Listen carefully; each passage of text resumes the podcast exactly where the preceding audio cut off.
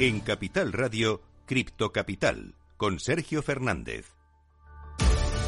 Muy buenas tardes, muy buenas noches, más bien dicho. Sean todos ustedes bienvenidos un día más a su casa, la casa de los amantes de las criptomonedas. Estamos viviendo un desplome en el mercado cripto. Vemos a Bitcoin que ha caído incluso por debajo de los 36.000 y ha arrastrado, obviamente, a todas las altcoins. Eh, ¿Por qué puede ser? Por el temor a la inflación. Puede ser verdad, estamos realmente en un bear market. Todo esto y mucho más lo vamos a analizar ahora después en nuestra tertulia. Pero es que además te traigo datos. Mira, ayer se dieron más de 400 millones de dólares perdidos, liquidados, eh, porque sobre todo por apalancamiento y porque había mucha gente que apostaba a largo el día de ayer. Más datos, quinta vela semanal consecutiva en negativo, y que es la primera vez en la historia que esto sucede, y muy cerca de la sexta. ¿eh? Todo esto y mucho más, como te digo, lo vamos a analizar después. Tenemos un elenco de cracks increíble y además dentro de nada, dentro de poco más de cinco minutos, vamos a entrevistar a Samson Moe, es el impulsor y creador de los bonos de Bitcoin en El Salvador, un personaje desde luego espectacular y además también eh, ha promovido de alguna forma la adopción en México, Honduras y en Madeira también, aquí muy cerquita, en Portugal. Así que eh, enseguida vamos a ir con esta entrevista, pero ya sabes, como siempre vamos a empezar a repasar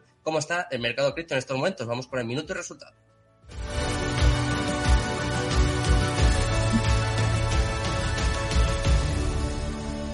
En Capital Radio, Cripto Capital, con Sergio Fernández. Minuto y resultado, top 10. Y como todos los días, vamos a repasar cómo está el mercado cripto en estos momentos, empezando por la más importante, por Bitcoin. Está en negativo por muy poquito, un 0,28% bajo, hasta los 35.962 dólares. Acaba de perder hace nada los 36.000 que os comentaba. En segundo lugar, Ethereum, dejándose un 0,86%, se encuentra en 2.600 85 dólares. En tercer lugar, vemos a Tether, vamos a ver muchas stablecoin hoy dentro del top 10. Está en positivo por muy poco, 0,01% y clava en el dólar. En cuarto lugar, una de las pocas altcoins que celebran en el día de hoy, Binance, 2,11% arriba hasta los 382 dólares. En quinto lugar, USD Coin, también en positivo, 0,04% arriba y clavada en el dólar. En sexto lugar, otra altcoin que se libra, Ripple, 1,63% en positivo, subiendo hasta los 0,59 dólares. Y a partir de aquí, todo negativo. En séptimo lugar tenemos a Terra, se deja un 0,16% y se encuentra en 79,40 en estos momentos. Solana, también en negativo, 0,80% abajo hasta los 81,86. Cardano, también viene en negativo, tampoco se salva, 0,76% en negativo hasta los 0,78 dólares. Y cerrando el top 10, como ya veis, tengo un, poquito de, catarro, por eso estoy en mi casa. Esta Terra se deja un 0,06% y se encuentra en 0,99 dólares. Así está el mercado cripto en estos momentos. Vamos a repasar unas cuantas noticias, ¿no? Vamos con las Crypto News.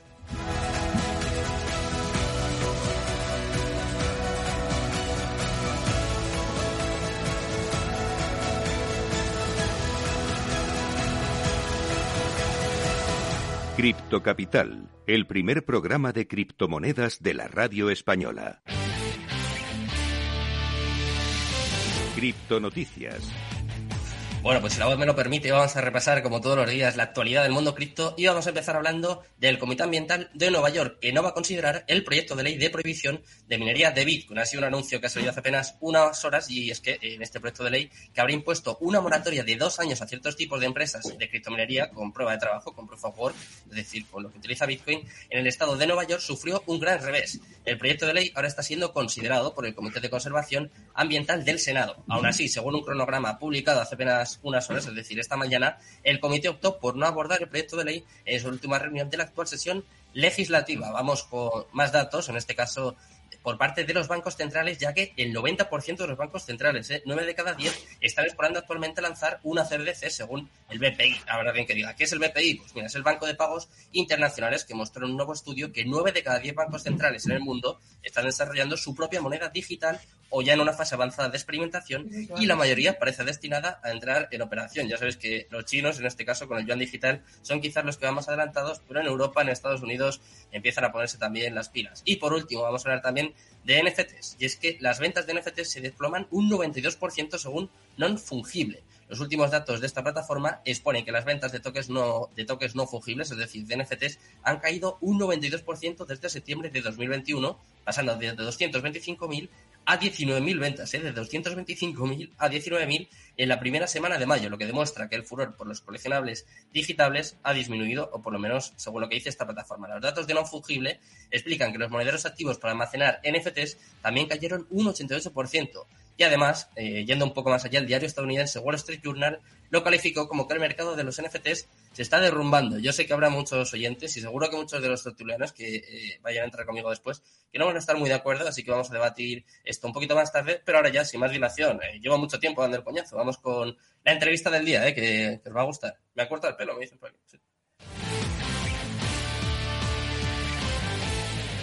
En Capital Radio, Cripto Capital, con Sergio Fernández.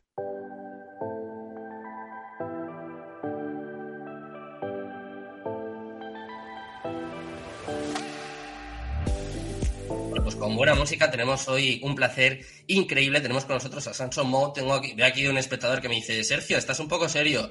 Eh, tengo que decir que estoy con COVID, estoy en casa, estoy jodido, pero tenía esta pedazo de entrevista y obviamente eh, no, podía, no podía decir que no. Yo no puedo dejar tirados a mis oyentes y a mis espectadores nunca, y menos cuando tenemos una persona como Samson Mo. Eh, how are you, Samson? Good night. It's a pleasure to, be here with you. Hi, Sergio. It's good to be here and nice to meet you. Thank you. Thank you so much. Eh, por si alguien no le conoce, voy a traducirlo yo, lo he comentado un poquito al principio. Samson Mo es una eminencia dentro del mundo cripto. Ha sido el impulsor y creador de los bonos Bitcoin de El Salvador. Además, también impulsó la adopción en El Salvador. Impulsó también la adopción en México, que ya sabéis que está muy cerca y que ya tienen su propio cajero incluso dentro del Senado. En Honduras también, en Madeira. Bueno, es desde luego una eminencia y pues obviamente es un placer, es un placer tenerle por aquí. Eh, Samson, eh, eh, what was your role in the Bitcoin bonds in, in El Salvador? What did you do with, with Najib, no? Right. So um, I brought in all the different pieces of the puzzle to mm-hmm. uh, assemble into the Bitcoin bonds. Um, I can't take credit for the idea. I think that's mm-hmm. Max Kaiser and Alistair Milne. But mm-hmm. um, while, while, I was still at Blockstream, we actually designed what a Bitcoin bond could look like. And we tabled that to the president and his team, and they decided to move ahead. But um, basically it's creating the the design, the structure, what it would look like, how it would mm. use Bitcoin as a key component of it, and how it would share Bitcoin upside to potential investors. And you also help in the adoption in El Salvador, no? You were one of the the people who was there helping, no? Yes, still helping and still mm. working on El Salvador. I think everything that's happening there now is of critical importance to the world at large because uh, Bitcoin is needed, and El Salvador is effectively the first test case and the 1st mm. place where we can see where Bitcoin adoption can benefit a nation state. And you also uh, um, help in the Chibok wallet, no? Or I don't know. Uh, no, not really. no? The, we, we were mainly advising oh. El Salvador about um, Bitcoin technology, Bitcoin cold storage, and Bitcoin security practices, and mm. then it kind of segued into um, designing a Bitcoin instrument like the Volcano Bond. Mm-hmm. Uh, you used to work in Blockstream. You yes. were one of the founders, and now you are in Jan 23, no? Uh, what, Jan 3. Jan 3. Jan 3. Uh, what are you doing in this, this enterprise? What is your objective? So I would say Jan 3 is a Bitcoin technology company. Mm-hmm. Um, the mission is to accelerate hyper Bitcoinization. So getting more people around the world to adopt and to use Bitcoin. And we're going to work on a number of fronts to accomplish that. One of them is building a Bitcoin wallet. So we'll be taking over operations of the Aqua wallet, which was um, previously a Blockstream product. But I want to enhance that wallet with more features, more functionality, and make it uh, even easier for people in Latin America and other countries around the world to use Bitcoin and to use um, um, things like stable coins um, to preserve wealth and transfer wealth and store wealth. And what is the what are what is the the reaction when you talk? Uh, I don't know. For example, the first time you spoke with Najib, or uh, this time with, in Madeira, in Mexico. Uh, what is the reaction of the president or the politicians in this? They are open to to I don't know your opinion, uh, the things you say, or they are a little uh, well, afraid, no? I, I think um, President Bukele he was already a Bitcoiner from a long time mm-hmm. ago. He was tweeting about Bitcoin quite early on, mm-hmm. and I believe uh, Bitcoin Beach catalyzed his. Um, mm-hmm plans to roll out the Bitcoin law in El Salvador. So I didn't really need to convince him about Bitcoin's merits. He was already uh, a laser-eyed Bitcoiner, well ahead of uh, most people. Um, in the case of Madeira, um, there was a, a, group of Bitcoiners working with the government there, working with uh, President Albuquerque, uh, Andre Loja. Uh, he's a you know a Bitcoiner in Madeira, and he was the one driving a lot of this. But um, it was just a, a lot of education, a lot of back and forth, explaining why Bitcoin is important and how Bitcoin is the the base of a future financial system. So once people start to understand this, then the the wheels start turning and they start to think about how they could incorporate Bitcoin into what, what they're doing, or in the case of a nation state, how a nation state could adopt Bitcoin. And that can take a number of different form factors. So for El Salvador, it was Bitcoin as legal tender. So because President Bukele has um, a massive amount of support and popularity, his party controls the majority of Congress. So it's actually mm-hmm. quite straightforward for them to pass something like the Bitcoin law.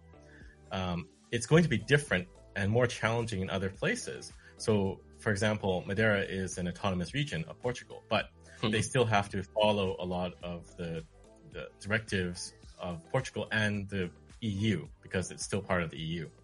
So, what they could do is follow the path of Lugano in Switzerland and go down the the, the road of making Bitcoin de facto legal tender. So because there is no capital gains tax on Bitcoin in Portugal and by extension Madeira, at least for now, I think um, the government of Portugal is trying to change some of that. But for now, there is no capital gains. So if the government accepts Bitcoin for payment of taxes for government services, and they encourage merchants in Madeira to accept Bitcoin, then it does become de facto legal tender. Um, but yeah, like there's a lot of different models you can follow to roll out Bitcoin adoption. It doesn't always have to be Bitcoin as legal tender. It could also be other things.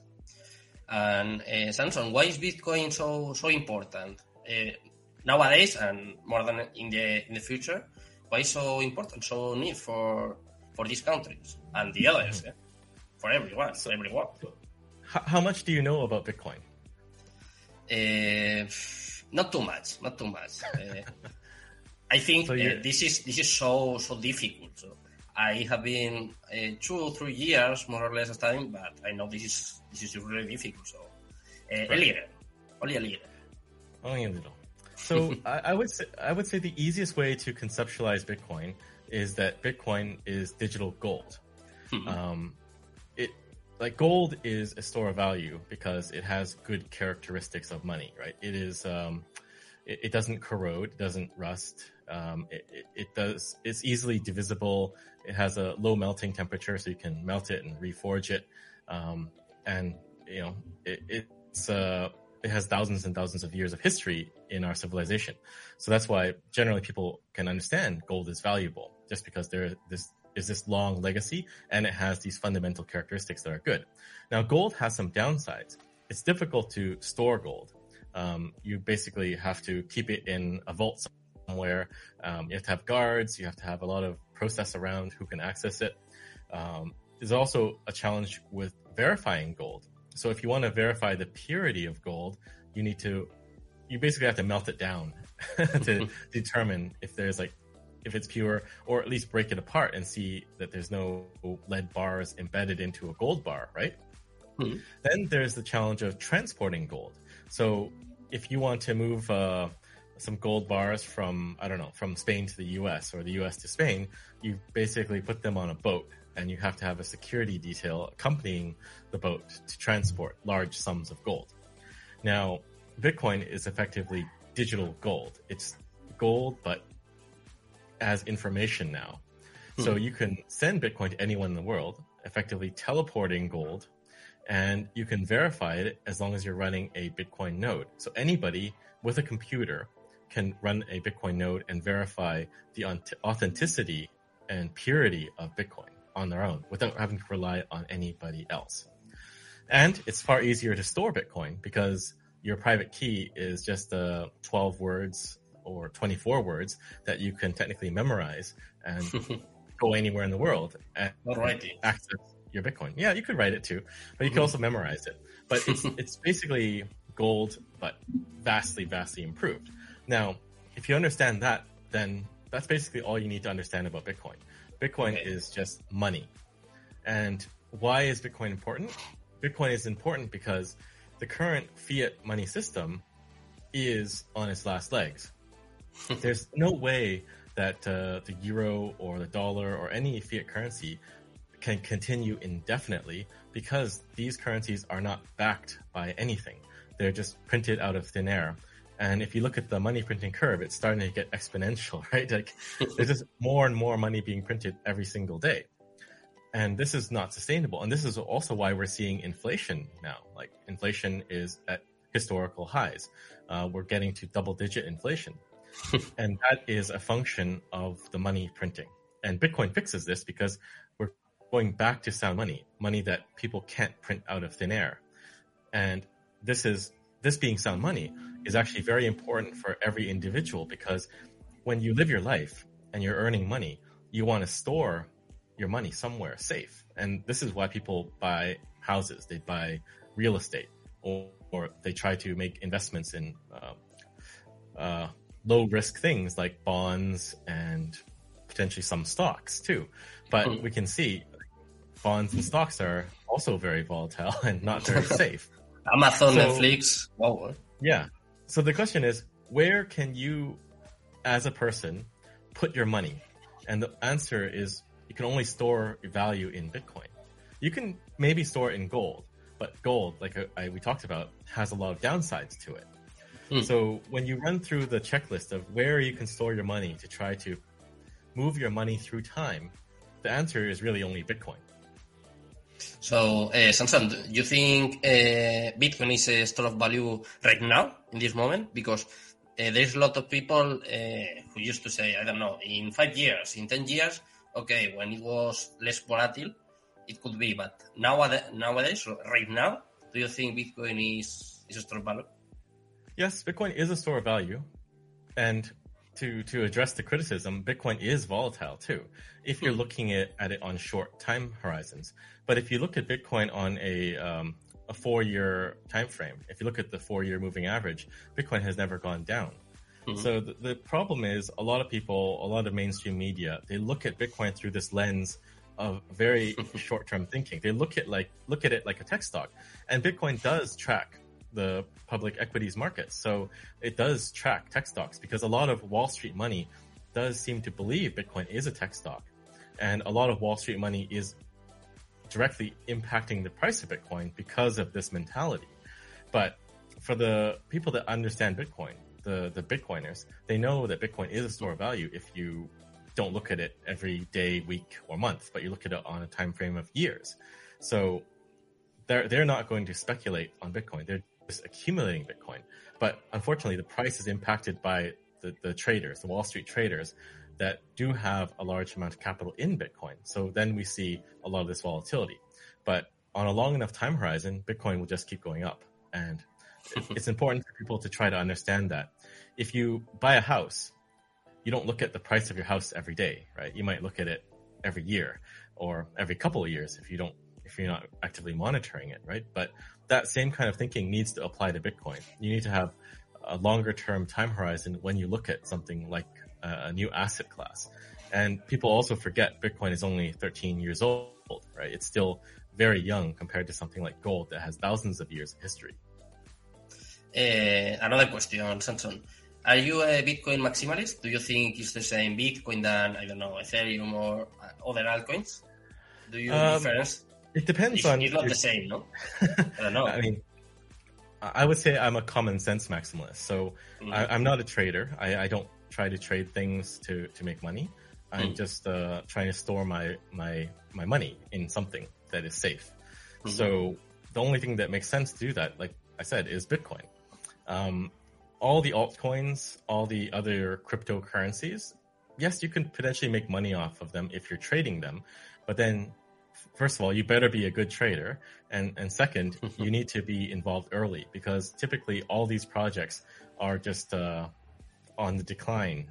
If you look at the long-term time horizon, Bitcoin is going up, and all these other projects they tend to trend down. And just like go back one year, look at what was hot, and look at where it sits now, right? There's tons of these projects out there. I don't want to name them for giving them publicity, but just pick something that was really big last year and look at it now. where is it? it's probably down a lot. But all those projects are effectively companies, right? It's a group of people creating something and trying to extract value from that project. Whereas Bitcoin is actually decentralized and not controlled by any group.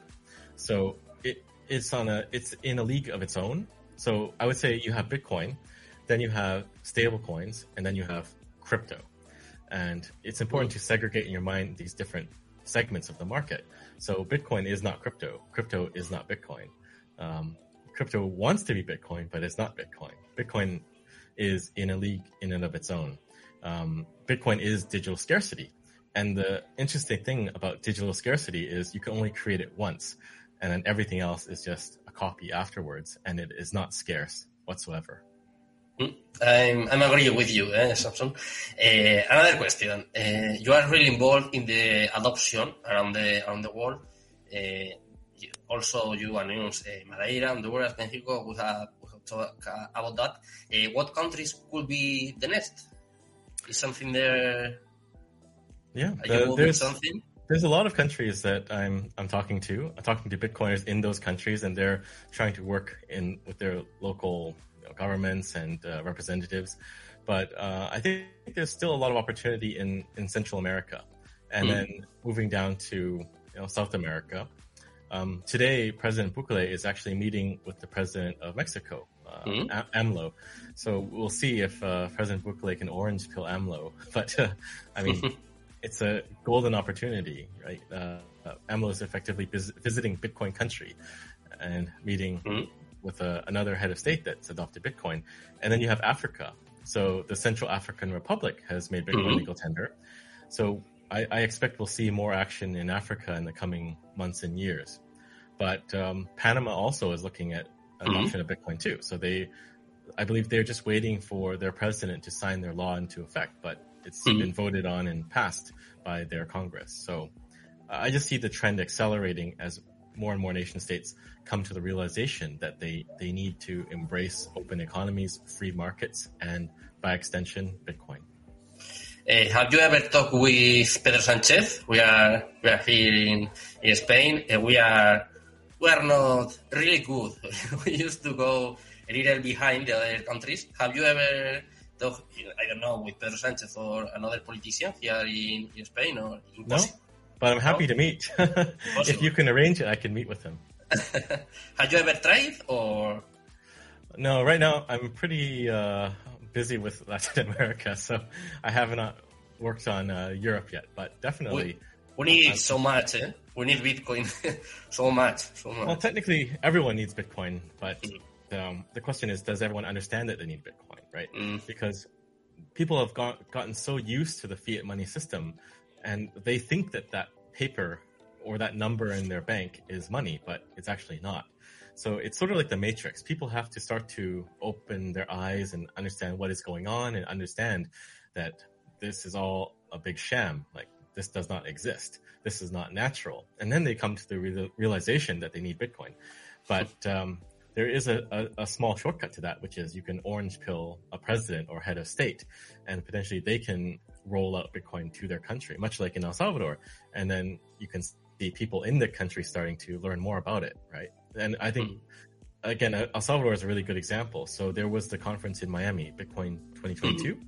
There were, there were, I met dozens of people from El Salvador in Miami at this conference, at a Bitcoin conference. And I don't think that that would be possible if President Bukele did not roll out the Bitcoin law.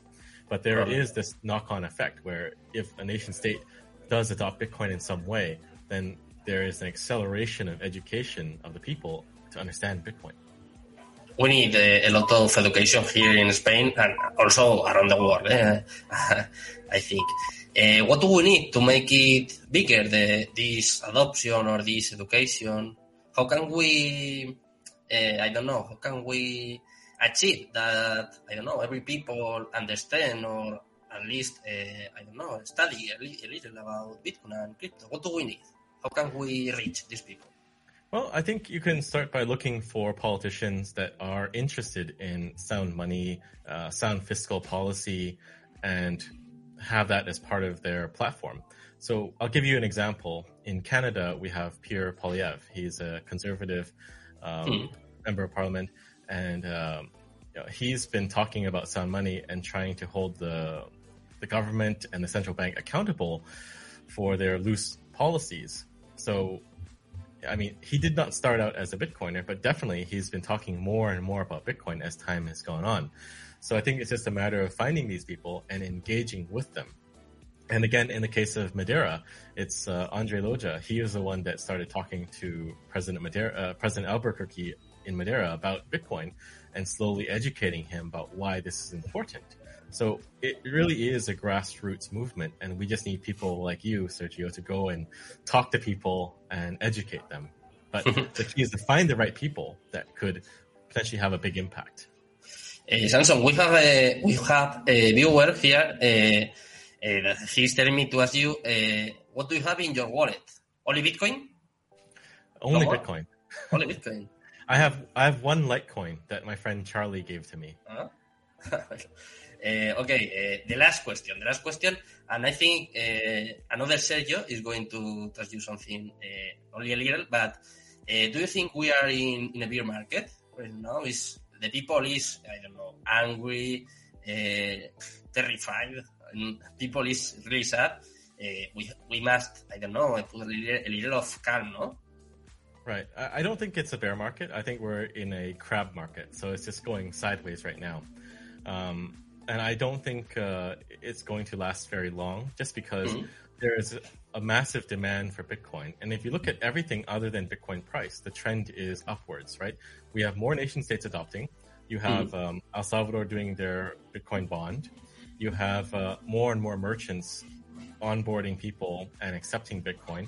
You have more and more banks trying to roll out Bitcoin related services, and Bitcoin hash rate is at all time highs. Mm-hmm. So every indicator other than price is saying Bitcoin is on its way up, right? Um, price is easily manipulated. There's a lot of paper Bitcoin traded on exchanges and in ETFs. So it, it's not difficult to suppress the price with some panic from Wall Street.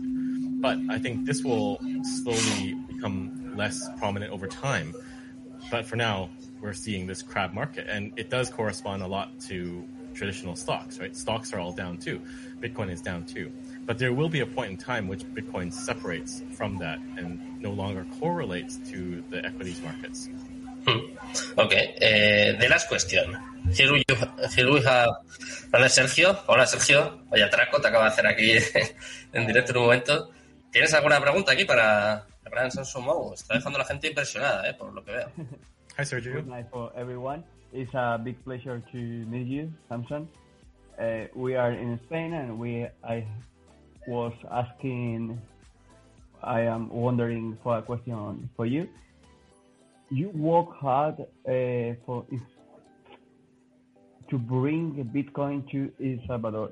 Do you think that's possible to bring Bitcoin to Spain, or our government is too much complicated for it? Well, the, the challenge, I think, is the EU. So um, I don't think any country will be able to do anything without going against the EU, right? And the EU has its own uh, currency, right? The euro. So any any any region with a strong central bank is likely going to resist uh, a high level of Bitcoin adoption.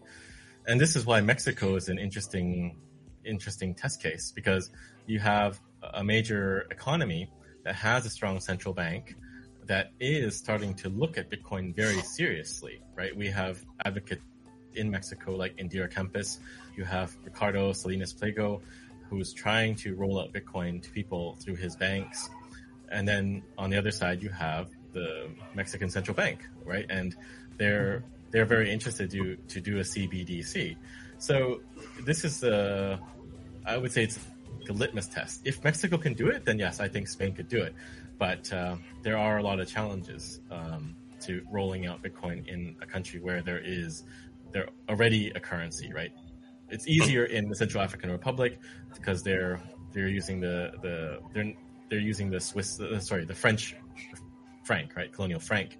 It's easy in El Salvador because they they're using the U.S. dollar, but for Spain, I think it'll be a bit challenging. So you guys have a, a fight ahead of you. Thank you. Can I have? Can I make one more question, please? Sure. Yeah. Sorry. Uh, do you think your your studies, your formation about economy, about other concepts are important to allow you to get this knowledge or not?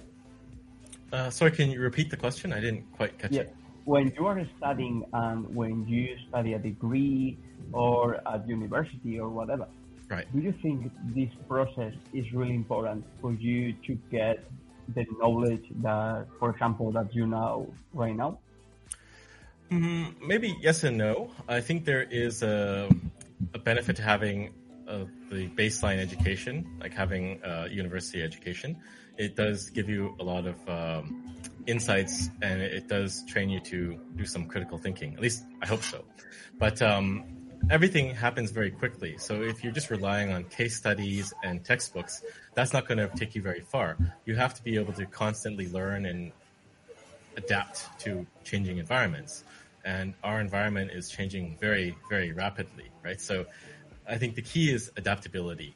And if you can take your foundation and add adaptability and the ability to grow, then I think, yes, there's a benefit. But directly, uh, you know, everything today is different than from when I was in university. So nothing directly applies one to one.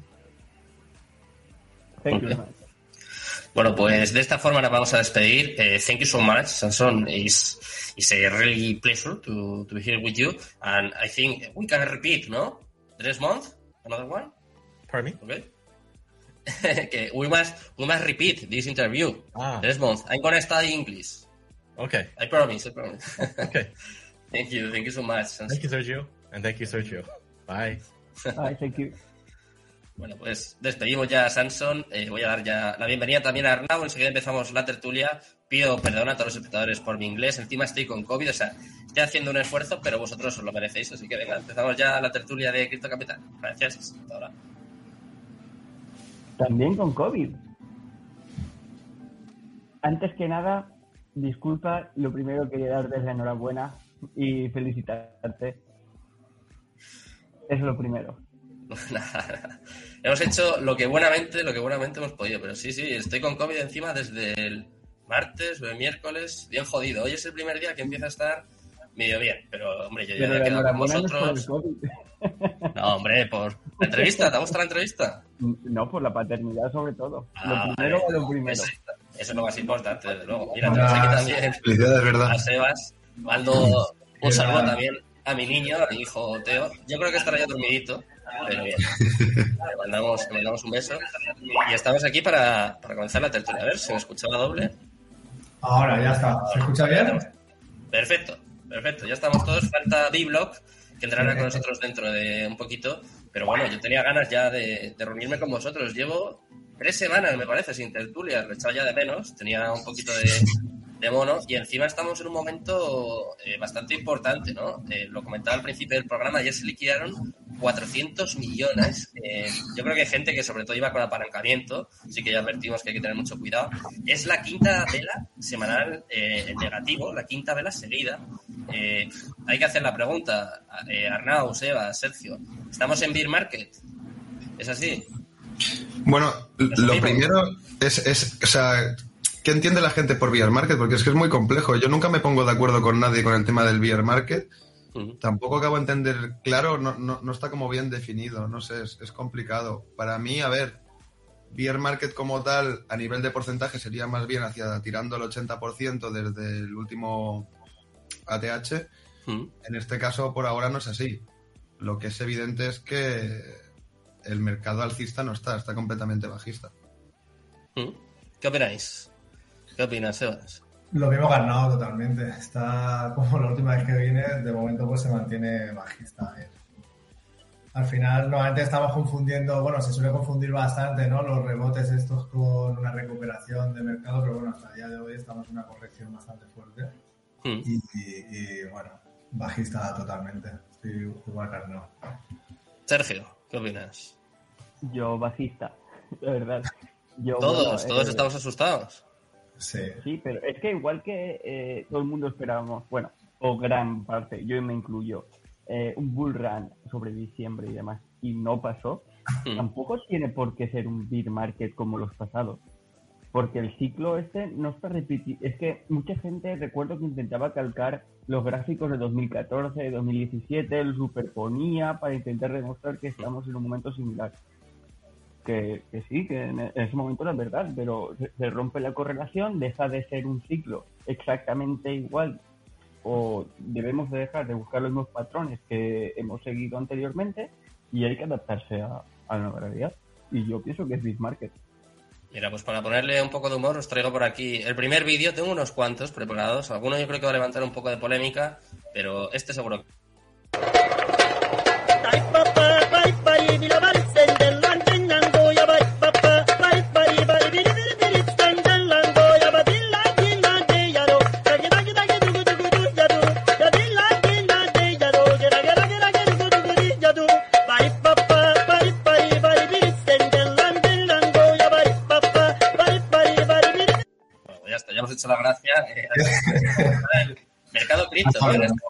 Primero Bitcoin, que es un poco la que arrastra a todas, pero es que no se salva ninguna, ¿no? Bueno, se, se salvaba Binance hace un ratito, no sé, no sé cómo estará ahora, pero es un despilporre esto, ¿no? Nos vamos a cero directamente. ¿O no? Eso ya es demasiado. Es que re- realmente sigue todo exactamente igual que siempre. O sea, no, no ha cambiado nada en ningún momento en el mercado. O sea, realmente es todo el rato lo mismo. El precio sigue cayendo. Lo que pasa que va rebotando. O sea, en una tendencia bajista siempre hay rebotes hacia arriba. Y digamos que fue muy brusca la caída, paró, ha necesitado estabilizarse. Y yo creo que a partir de ahora viene más para abajo. Yo sigo pensando que 33.000 no va a ser el suelo. Y bueno, ya lo veremos. Sí. Pero claro, ahora haremos un nuevo mínimo, luego rebotaremos. Lo que no puede ser es que cada vez que haya un rebote la gente se ponga súper alcista y cada vez que haya un- una caída súper bajista. Es decir, o el mercado está de una manera o está de otra. No va cambiando a golpe de cada vela. O sea, eso no puede ser. No puede ser. ¿Qué pensáis vosotros? ¿Dónde veis el próximo suelo? Yo opino un poco lo mismo que Arnau. Al final hubo una caída muy brusca, llevamos desde enero más o menos en una lateralización, ¿no? Una- en un rango de acumulación-distribución que, bueno, redistribución. Y veo un poco lo mismo que él. A ver, si rompemos, yo, de- de- o sea, según mi análisis, ¿eh? ahora mismo sí que obviamente estoy bajista totalmente. Según un análisis, a ver, zona, yo tengo marcadas zonas de 31 y 28, Mm. más o menos, que son las zonas así un poquito más conflictivas que veo, ¿no? Por volumen acumulado. Pero obviamente estamos bajistas en todo. En todo, muy, eso es lo importante. deprimidos, ¿eh? Sí, ahora mismo es estamos bajistas. Sí, a ver, al final también Bitcoin cada vez depende un poco más de, de los mercados, ¿no? También, aunque sí que es cierto que, que debería ser un buen momento para él, claro, pero al final no está acompañando, los factores externos no, no están acompañando, ¿no? Entonces, creo que el motivo también puede ser un poco, un poco eso, ¿no? Al final estamos viviendo una situación externa un poco complicada y que, bueno, no acompaña que haya una, una recuperación. Mm. ¿Qué opinas, Sergio? Yo es que, bueno, eh, lo comenté la, la última vez que, que estuve aquí hablando con- contigo, Mm. que yo siempre mi perfil había sido mucho más holder que, que otra cosa. Actualmente estoy holdeando muy poco, ¿eh? eh he empezado a entrar en trade porque es que una cosa es ser holder y otra cosa es ser tonto. Si el mercado bajista y tal y cual y no lo aprovecho, ¿sabes? Yo lo que hago es que pongo órdenes de venta en 39, en 38 y tal, y órdenes de, órdenes de venta y órdenes de compra. La última me ha entrado con 35,500 y yo las voy poniendo. Es otra forma de ir acumulando yo no saco nada de, de la inversión que tengo, pero lo que hago es ir acumulando mediante esta técnica y ya está. Y no me caliento mucho, la verdad. A futuro, yo sí que pienso que puede bajar a 31, 28, que estaba diciendo Sebas, pero yo no me caso con nada. Yo, voy pon- yo según voy, voy viendo cómo va moviéndose, yo voy ajustando las órdenes de compra y de venta y voy funcionando. Claro. Me voy- Me voy adaptando cada día y ya está. Exacto. Ese análisis, Arnau, es eh, a corto plazo, eh, no sé, en los próximos tres meses. Para la segunda mitad de año igual empezamos a remontar. Sé que es mucho pedir, eh, que, es, que es muy complicado, pero A ver, un poco qué que- plazos tienes. Yo lo que pienso realmente es que mm, yo con lo que pensaba al principio de la caída a nivel de temporalidad, tendríamos que estar empezando a hacer los suelos ya. Claro, eso es muy complicado, ¿eh? es tirarse triples por todos sitios. Pero lo, mi idea principal era esa, que bajo más o menos estos meses se estuviera generando un suelo. ¿Qué pasa? Que yo creo que eh, este rango, desde la última caída fuerte, se ha estirado más de lo que, de lo que estaba pensando. Sí que creo que no, no debería quedar mucho. Tres, cuatro meses se tendría que haber hecho el suelo definitivo en básicamente todos los mercados financieros porque al final están todos igual. Sí que Bitcoin, eh, pues las que ya son más bruscas porque es más volátil, pero no acompaña nada. Los mercados tradicionales tampoco paran de caer todo el rato. La economía general, el macroeconómico no está bien y realmente todo lo que estamos viendo nosotros va reflejado al macroeconómico. Lo que no pues es que todo vaya muy mal, pero estén las acciones subiendo, los índices subiendo y, el mercado cripto subiendo. Eso no tendría ningún sentido, ¿no? Entonces sí que creo que dentro de poco se están acabando las malas noticias, por así decirlo. Ya no puede pasar mucho más, ¿vale? Hmm. Yo creo que dentro de tres, eh, cuatro meses como muchísimo tendríamos que haber marcado el suelo y empezar a subir. Y yo sí, lo que sí que tengo claro, pues lo que pienso es que una vez hayamos generado el suelo, el bull run que va a venir después va a ser impresionante. Eso sí que lo, sí que lo creo. ¿Mm? ¿Estáis de acuerdo? Mm. ¿Lo veis todos? Sí, a ver, más o menos, sí. Más o menos lo que está, lo que está comentando es que, es, es que a mí lo que no me gusta poner las temporalidades, las temporalidades, ¿no? Así definir un, una fecha, ¿no? Más o menos, de cuándo se puede recuperar, porque, como ha dicho Arnau, al final dependemos un poco también de, macroeconómicamente de, factores externos, ¿no? De cómo está todo en general. Hmm. Y cada vez está más, más correlacionado con, con sectores tecnológicos y obviamente obviamente eh, también vamos en función de, de, eso, ¿no? Entonces, puede ser un final de año más o menos, depende cómo se vaya depende cómo vaya yendo todo, pues me puede ser un final de año, principio de 2023. Pero a mí de, a mí de momento creo que nos esperan unos meses un poco complicados. Porque macro, ya te digo, macroeconómicamente la cosa de momento vende bastante mal, ¿no? Se está viendo en todos los mercados. Bitcoin obviamente va detrás de eso. Y las demás, y las demás eh, criptomonedas, ¿no? Las demás altcoins, obviamente siempre van a, a seguir a, a, Bitcoin, excepto alguna que va, parece que va siempre por libre, ¿no?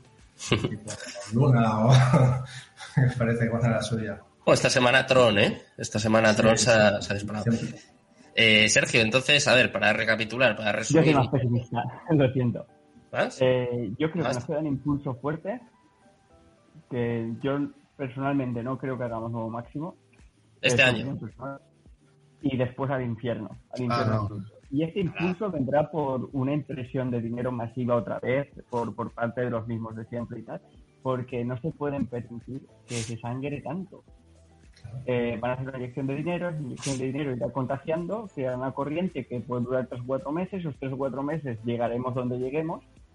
Si es muy explosivo como apunta Arnau, pues quizás sí que hagamos un máximo histórico, pero yo no, no lo sé. Yo ahora mismo diría que no llegaremos al máximo histórico. Lo que tengo claro es que después lo que viene es feísimo pero feísimo a, a, macroeconómicamente. Eh, nos vamos a un panorama muy feo, un panorama que yo sinceramente pienso que es peor que en el 2008. Que sí, que Bitcoin puede cambiar, romper la correlación y actuar como una reserva de valor, pero pienso que, que todavía no es el momento. Que lo hará, pero lo hará con el paso del, del tiempo, no ahora. O sea que se avecina la mayor crisis de la historia básicamente, ¿no? Por lo que, por lo que estamos diciendo. o casi. Bueno, de, la década, eh, los últimos 20 años, bueno, 10 años posiblemente sí.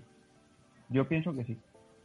Y de alguna forma es un poco esto lo que está influyendo. Por ejemplo, hablamos mucho de la inflación. Eh, lo hablaba antes con Sanso. Nosotros somos prácticamente campeones. En Estados Unidos eh, están incluso superándonos. ¿eh? O sea que tenemos que, poner las pilas, Pedro, que nos, nos superan. Eh, la inflación, las bolsas, lo decíais antes, ¿no? El Nasdaq está, esta semana, sobre todo, se ha desplomado, el SP500. Todo esto está arrastrando a Bitcoin, lo comentaba un poquito antes Sebas. Eh, entonces, a mí es que no me queda claro, lo he preguntado 80 veces, pero esta correlación que tenemos con la bolsa americana, ¿es buena o es mala? ¿O solo es buena cuando sube o, qué pasa? para mí la correlación, que mucha gente te dice que es mala, disculpa, eh, para mí a largo plazo la correlación puede ser buena, porque lo que ha dicho, por ejemplo, Sergio, para mí ahora mismo el Bitcoin sí que puede actuar quizá como una reserva de valor, porque a largo plazo todos esperamos que tenga un mayor valor, pero no como refugio de valor, ¿no? O sea, sí que está actuando como reserva, pero no como refugio. Entonces, la correlación para mí puede ser buena porque le puede dar cierta estabilidad y al darle cierta estabilidad sí que podría llegar a convertirse en un futuro que tiene todos los componentes para ser un refugio valor, ¿no? Más o menos pues tiene todo, o sea, los cuatro o cinco componentes que se necesitan para ser un refugio los tiene.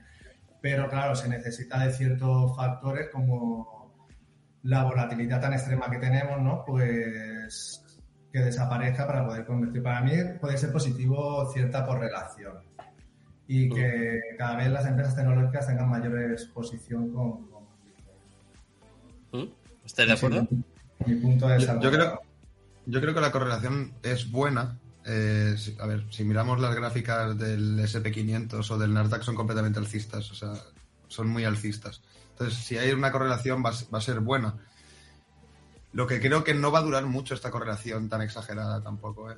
Eh, se tienen que distanciar los mercados cripto del, de, los, de, los, mercados tradicionales y eso va a ocurrir en algún momento. Tampoco creo que, que falte mucho cuando vuelva a entrar otra vez dinero eh, de forma seria al mercado cripto, además con todo lo que está veniendo. No sé si habéis visto todo el tema de Elon Musk con la compra de Twitter, con Binance por detrás y todas estas cosas.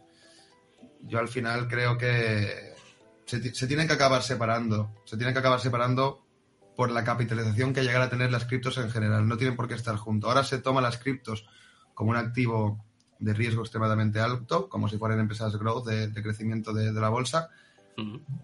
Pero cuando empieza a cambiar un poco el, paradigma no va a tener que ver porque son mercados financieros completamente diferentes. Lo que es evidente es lo que comentaba Sergio, que al final si hay un crash brutal eh, en cualquier mercado, unos mercados se arrastran a otros, porque todo está interconectado económicamente. Pero no tan calcados, que está tan calcada ahora mismo la correlación que llega a ser incluso hasta ridícula. Pues, además, es una correlación calcada a mal porque nosotros corregimos mucho más que, los mercados tradicionales. Entonces, bueno.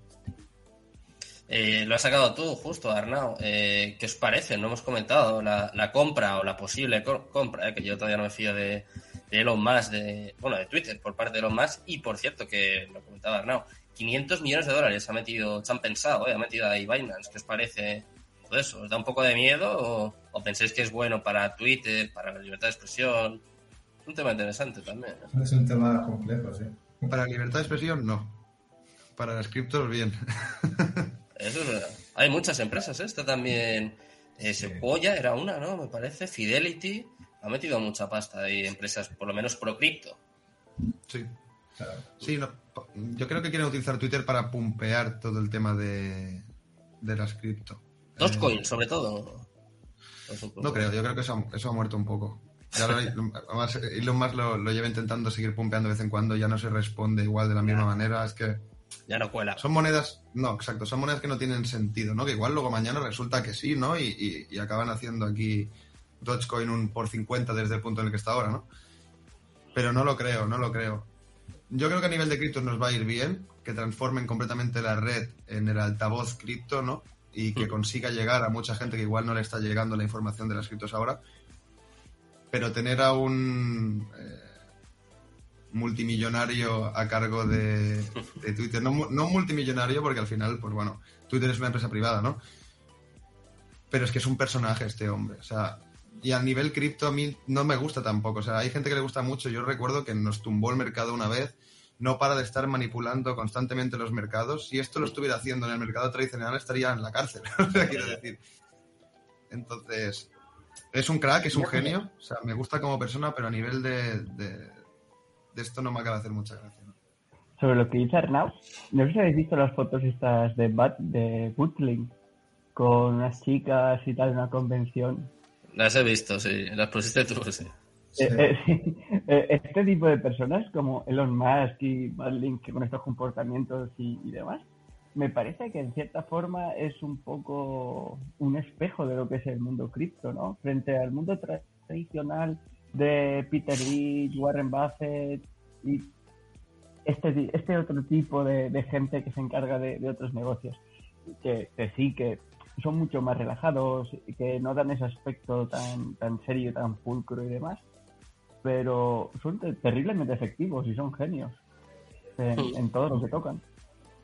Sí, sí, Me, sí. me parece una forma poética, ¿no? De, de verlo. ¿Qué te parece a ti, Ay, me Sebas? Pues, a Pues vamos de Twitter todos. Me tiene un poco desconcertado la compra. No sé, lo- el, el movimiento al final, este tipo de, como dices, este tipo de personas al final cuando hace un movimiento así, normalmente suele ser por algo, ¿no? No, no suele ser como un capricho de rico, como creo que se ha estado leyendo por ahí, ¿no? Que se necesitaba algo y se ha comprado una red social, ya está. Pero este tipo de personas cuando hacen algo, eh, obviamente es porque hay algo detrás. No creo que venga todo enfocado al mundo cripto. A mí me da más que es por temas de libertad de expresión eh, un poco y por temas de, de libertades, ¿no? Que al final Twitter sí que es cierto que, que ha habido bastante censura, ¿no? Y, y la hay. Entonces todavía. A mí me da más bien que viene un poco por ahí, porque es, es algo de lo que él se ha quejado mucho. Además que obviamente lo va a utilizar, no sé, creo que puede haber algún tipo de, de conectividad con sus, con sus empresas, ¿no? Ahí creo que va a haber un movimiento extraño, aparte de, de utilizarlo un poco para el tema de cripto, que obviamente algo, algo va a hacer. Yo no descarto que ponga Dogecoin, ¿eh? En, como en tema este de las donaciones. Que No, no, eso no. ahí extraño, Sí, sí. ¿eh? De hecho, No sé, pues un poco pintarlo como, como Robin Hood, ¿no? Un poco, no sé. Sí, Hmm. sí, sí. Yo es que, que alguien ¿No te invierta- convence, Arnau? No, que, que alguien compre una, una por- empresa y por amor al arte, ¿eh? millones de euros, exacto, por amor al arte y, y por la libertad de expresión. No lo acabo de ver. Cuando si miras la trayectoria de Elon Musk no da puntada sin hilo. Es decir, Claro, claro. lo hace todo por, por un interés propio. Y al final Twitter, además recordemos que Twitter no solo es la red eh, a nivel cripto, sino es la red a nivel política más grande que existe, es donde se mueve el cotarro político. Al final las criptos no deja de ser algo político y económico también. Hmm. Y no sé, eso yo lo veo peligroso, yo lo veo peligroso, porque es que es, es lo que decimos, es un hombre que te pone tweets random y que actúa de forma random y va a tener un control brutal, es decir, pero va a ser suyo. ¿Qué has dicho, Sergio? Que de la misma forma, con la imaginación, te envía alguien al espacio. Mm, También. Sí, sí. Es Sí, que yo personalmente creo que es demostración de poder. El espacio a quien me da la gana. Eh, desafío la actitud, todo. Te, te estamos escuchando regular, Sergio. A Eh, ver, no se te escucha. a ver, a ver, habla. Ahora Mm, se te entrecorta un poco. Sí, Ha sido ahora, hace nada, ¿eh? Porque te estamos escuchando bien. un poquito mejor. Mm, No, si quieres, sale y vuelve a entrar si quieres y te, te esperamos y ahora... Nada, será un problema de... Sí, siempre pasan estas cosas, tienen que, tienen que pasarnos estas ¿Es cosas por, mejor? por pringar en directo. A ver, dale. Yo creo que no, no, no se soluciona. Prueba a entrar y, o sea, salir y, y volver a entrar y yo creo que, que lo solucionamos un momento. Mira, mientras Sergio se va recuperando, igual que me tengo que, que recuperar yo, ¿eh? que no sé si me va a aguantar la voz todo el programa. Eh, habéis hablado de Elon Musk, vamos a hablar, vamos a hacer el contraste, lo, lo comentaba, ha sacado el nombre, si no me equivoco, Sebas, y vamos a pasar de lo más nuevo a lo más antiguo, ¿vale? No voy a utilizar una palabra desagradable, pero estas declaraciones salieron la semana pasada y quiero ver, quiero ver qué opináis vosotros y qué opinan los oyentes y los espectadores, a ver. Yo digo, Now, if you told me you owned all of the Bitcoin in the world and you offered it to me for $25, I wouldn't take it because what would I do with it? Um, I have to sell it back to you one way or another. I mean, they have the same people, but it isn't going to do anything. The apartments are going to produce rental and, and the farms are going to produce food. And uh, uh, if I've got all the Bitcoin, you know, I'm back where whatever his name was, who may or may not have existed, was, you know, 15 years ago. Uh, If I've got it all, he could create a mystery about it.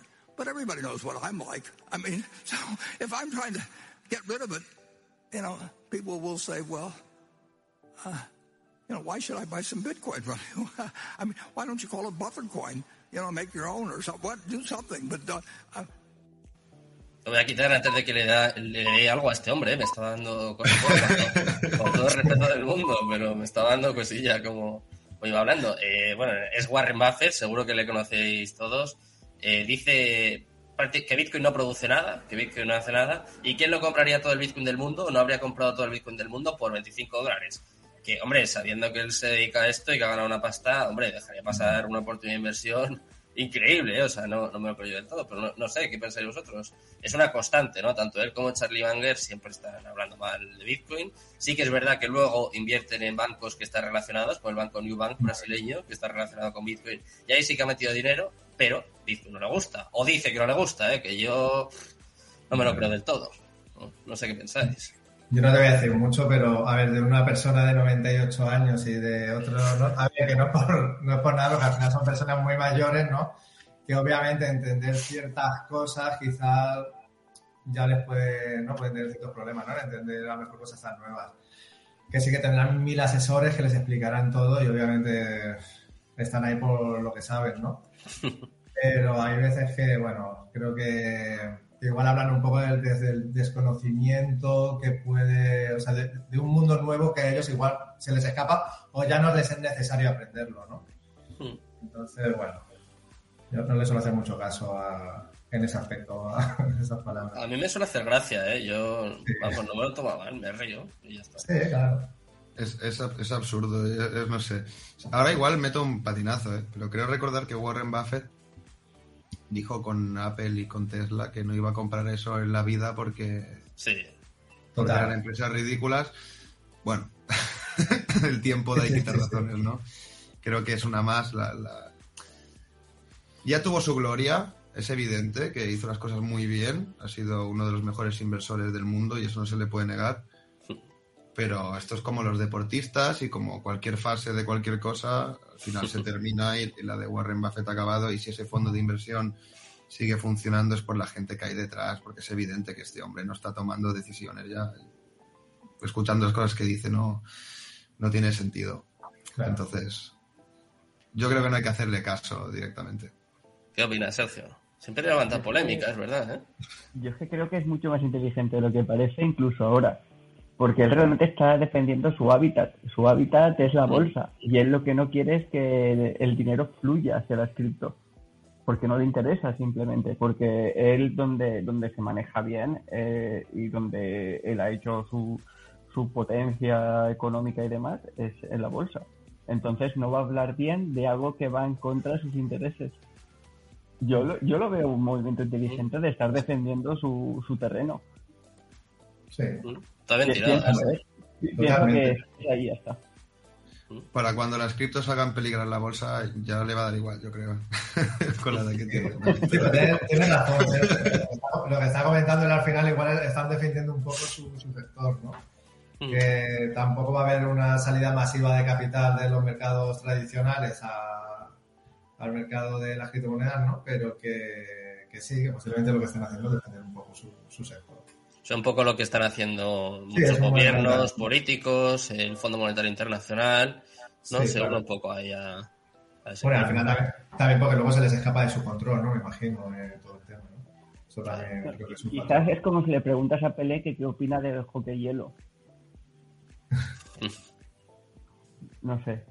Mm. Te dirá que, que no le interesa mucho, que le parece aburrido, cualquier cosa, porque al fin y al cabo él eh, eh, es una persona que ha hecho un legado en la bolsa y no va a hablar bien de algo que Claro. pone en cuestión que surja alguien y haga un legado más importante que él también. Aunque él tenga 98 años y no vaya a verlo y demás. Mm. Bueno, Sí, sí. Supongo O sea, que el y- puntito ese de ego de, de- que lo tiene merecido también, pienso yo. Pues lo tiene ahí el hombre. Puede tenerlo, puede tenerlo tranquilamente luego, la verdad. Mm, Sí, hombre, a- pues yo decir que no hable mucho de Bitcoin, pues es que qué más da, que hable lo que quieras al final. Yo creo Claro. que quizás al principio se da más importancia, pero yo creo que ya se toma un poco a broma. Pues como decía antes Arnau, cada vez que Elon Musk dice alguna tontería de Dogecoin, pues yo creo que algo así, ¿no? que cada vez como que se va diluyendo un poco ese efecto. Voy a sacar ahora después un, un debate que yo creo que va a ser un poco encarnizado aquí también. Eh, quiero saber lo que opinan luego los oyentes y los espectadores, pero quiero hablar un poco de análisis técnico, entonces eh, va, va a ser, va a ir por ahí ese debate. Si os parece, antes de, de sacar este tema a colación, eh, hacemos un análisis técnico de Bitcoin, vemos un poco cómo está y, y así entre los tres, eh, o entre los cuatro, vamos, yo puedo dar un poquito de mi opinión, vemos cómo está Bitcoin, qué puede pasar en, en o sea, a corto plazo. ¿Vamos, Arnau? Venga, va. Ya. Me fío de ti. A ver, un segundo, que comparta la cámara. Que estamos hablando mucho, pero claro, no hemos hecho un análisis. Que los espectadores vean que aquí hay, aquí hay calidad. A ver, un segundo. Ahora. Nos ha fallado B-Block, eh, por cierto. Vale, en principio ya lo tengo. Vale, eh, castigado. A ver. A ver, un segundo que me ponga la pantalla porque ahora estaba viendo a través del directo. Ahí la grande, que si no, no veo nada, sí. ¿Sí? A Vale. ver. Un segundo. Quiero esto para allí un poco. ¿Así lo veis mejor? Vale, vamos a ver primero. Yo creo que es importante ver la estructura que ha generado. Es lo que comentaba antes, ¿vale? Fijaros que la caída era muy rápida, ¿vale? No se ve nada, ¿eh? No, no, no estamos viendo. Estamos Estamos viendo viendo. nuestra visión, eso sí. eh, Nos está- estás spameando, Arnau. Hostias, claro, porque lo he compartido en esa, en esa pantalla. Claro, Bueno, lo- lo- miraré- nuestra visión. lo miraré desde arriba. Vale, vale. ¿Ahora lo veis? Ahora sí, ¿no? Sí. Ahora, ahora sí. Vale. Lo que comentaba, la caída desde aquí eh, fue muy brusca y muy, muy seguida, ¿vale? No tenía descanso, fue una caída sin parar y cuando tocamos el mínimo de aquí, digamos que el asunto se relajó y entramos en una especie de rango, además de los complicados, porque no es, es un rango que tenía en un inicio una estructura alcista, que incluso podía llegar a tener ahora porque los, los mínimos bueno, están, están eh, uno por encima del otro, por así decirlo, ¿vale? Pero si os fijáis, el, el precio cuando tocó la última zona aquí, que es lo que comenté en el en el- la última vez que estuve aquí con la tertulia, que estaba también CryptoBoy y tal, estábamos cerca de esas zonas, y ya comentábamos que era posible irnos hacia 35, 36 mil, que se veían muy lejos. Ya los hemos hecho. Fijaros también la velocidad con la que ha bajado desde este nivel de aquí, ¿vale? O sea, es una velocidad brutal. Y yo lo que creo es que esto va a dar ya para salida del rango. Ha hecho como una especie de fake out por arriba y ahora va a ir a romper los mínimos. Yo es lo que pienso a corto plazo. Es evidente, estas zonas que tengo aquí son zonas OT de Fibonacci, ¿vale? En principio aquí es el precio, debería de rebotar. En la primera eh, tuvo un micro rebote que casi no se notó y aquí parece que ha empezado a frenar el precio. En la siguiente también tendría oportunidad. Yo creo que de aquí sí que se tendría que ver un impulso alcista, ir pues hasta 38.000, cosas así aproximadamente. Pero no creo que suba más de esas zonas ya. O sea, estilo 38, 39 como mucho por esta parte de aquí para ir ya a testear lo que sería el- la parte más baja de la estructura del rango, que es exactamente, si no recuerdo mal, 32.000 con algo, ¿vale? Tendría que, que ampliarlo, pero eran 32.900 o algo así aproximadamente. Mm, Vale. Yo es lo que es lo que pienso ahora mismo, o sea, está muy fea. Si esta estructura no se hubiera roto, eh, podríamos haber salido por arriba. Es decir, si hubiéramos salido por aquí, hubiéramos testeado bien, se podría haber incluso validado el suelo de los, de los 33 para mí. Pero ya lo comenté, tal cual rompió la estructura por arriba, dije, esto es un fake out de esta especie de, de, de cuña alcista que hay, cuando normalmente en estas estructuras se genera un fake out por la parte de arriba, eh, acaba rompiendo la estructura por debajo. Entonces ahora de primeras, yo creo que testear esta zona de aquí prácticamente seguro y luego se, se tendrá que ir viendo a ver cómo reacciona el precio al entrar en contacto con estas zonas. Mm. ¿Cómo lo veis? Sebas, Sergio. Un análisis, ¿eh? Nos ha hecho aquí Arnau. Sí. La verdad es que muy bien, ¿eh? Eh, Pues, sí, yo, yo es que pienso que todavía no hemos terminado de caer. La verdad, Eh, yo claro, yo no, yo no le pego tanto análisis técnico ni muchísimo menos como Arnau, pero vi- viendo lo, lo suyo, este, ¿qué más se puede decir? Sí, a ver, más o menos, yo tengo más o menos zonas marcadas muy similares, aunque con distinto análisis, que aunque bueno, más o menos analizamos muy parecido, tengo zonas muy similares marcadas. Yo tengo la zona marcada que la he dicho de 32, 500, pero yo la tengo marcada hasta los 31, 100, 31, 200 creo, que sería más o menos la zona que espero. Y luego a partir de ahí tengo marcado la zona de 28, que sería, bueno, iba, a mover yo el ratón y marcando zonas. Por último, Ar- Arnau, una cosa. ¿Has visto esta gente que se dedica a sacar los gráficos de, de ciclos anteriores y demás? Que miden que siempre hay dos desviaciones. La primera es una desviación alcista del rango y la segunda es una desviación bajista del rango. Y luego detrás, eh, claro, los gráficos superpuestos así un poco y demás, siempre eh, empieza el bull run. No sé si has visto esto y, y lo que No. opinas. No te voy a mentir, no, no he visto este tipo de, de desviaciones. A mí el, tema de coger los gráficos de anteriores bullrun y, pla- y plasmarlos encima eh, no, no lo veo. Además, es que he visto muy pocos que, que hayan funcionado. Es decir, es que no se puede calcar No algo sentido. que ahora es completamente diferente. Porque Claro. a los inicios sí que las criptos eran un microclima, ¿vale? Había poca gente, había poco capital. Entonces se repetía una y otra vez lo mismo. Pero en un mercado es imposible que esté repitiendo todo el rato lo mismo. Y, a- y teniendo en cuenta eh, cómo ha cambiado completamente el paradigma de cripto, teniendo en cuenta cómo ha cambiado el paradigma del tradicional también, cómo está, Claro. cómo está cambiando todo, no tiene sentido ahora coger y decir, no, aquí es que en el año tal, eh, primero toca arriba, luego toca abajo, tal, tal. No, es que, claro, yo también tengo un análisis en el, en el mensual con, con los mínimos del RSI en sobreventas y tal. Puedes tener una orientación, pero no, no tiene por qué repetirse para nada en absoluto. Entonces no acostumbro a hacer mucho caso a este tipo de cosas. Prefiero ver lo que está pasando en este momento y sacar conclusiones de allí. Entonces no, no, no, no, no- no acostumbro a hacer caso a este tipo de esto. Lo- Sí que es cierto que, bueno, igual luego se da, ¿no? Pero a nivel personal no lo miro. Prefiero ver lo que está pasando ahora y no tener en cuenta lo que ha pasado en, en veces anteriores. Porque si empezamos a tirar las proyecciones que se tenían que haber hecho eh, con este tipo de cosas, en 60.000 nos teníamos que haber ido a 240.000 o 250.000 o algo así. No se dio el parabólico, no, no, no, no tiene por qué, no lo veo. Es que ha, cambi- ha cambiado todo completamente, es muy diferente. Entonces, no sé. ¿No, no os da miedo la gráfica cuando la, cuando la ponéis así para atrás? Sí, un polvo. Si la pones en temporalidad más, al- más alta, más. No, no, sí, sí, es, es una locura. Si la pones en, en semanal. No, en semanal ya es, en, en semanal es terrible. Sí. Semanal es terrible. Yo lo que espero es entrar en contacto con estas zonas de aquí. Es lo, que llevo esperando todo este tiempo. Creo que de aquí no debería pasar el precio. Ya si rompemos esto de aquí, nos fuéramos para abajo, Sí, yo ya no sé. Y es que eso sí, no sé, sería muy, muy peligroso. Eso sí que sería una locura ya. A mí que Bitcoin llegue hasta aquí, hasta la zona de los 22.000, me da completamente igual. No lo creo que llegue tan abajo. Creo que de como mucho 24 o algo así, 23, 24. Ya que toque los 20 me parece una locura. Pero de perder esos niveles, es que eso sí que podría ser terrorífico. ¿eh?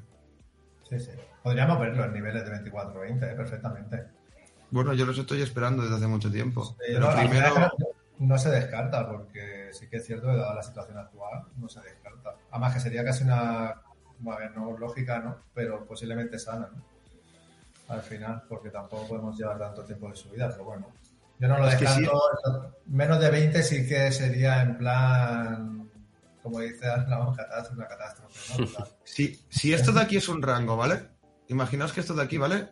Que, que realmente es un rango, ¿vale? Desde este nivel de aquí, ¿vale? Desde la zona de los 29 aproximadamente hasta la hasta que hizo la caída de aquí arriba, ¿vale? Sobre los 65. Esto de aquí sería una fuga del rango, ¿vale? Un fake out al alza.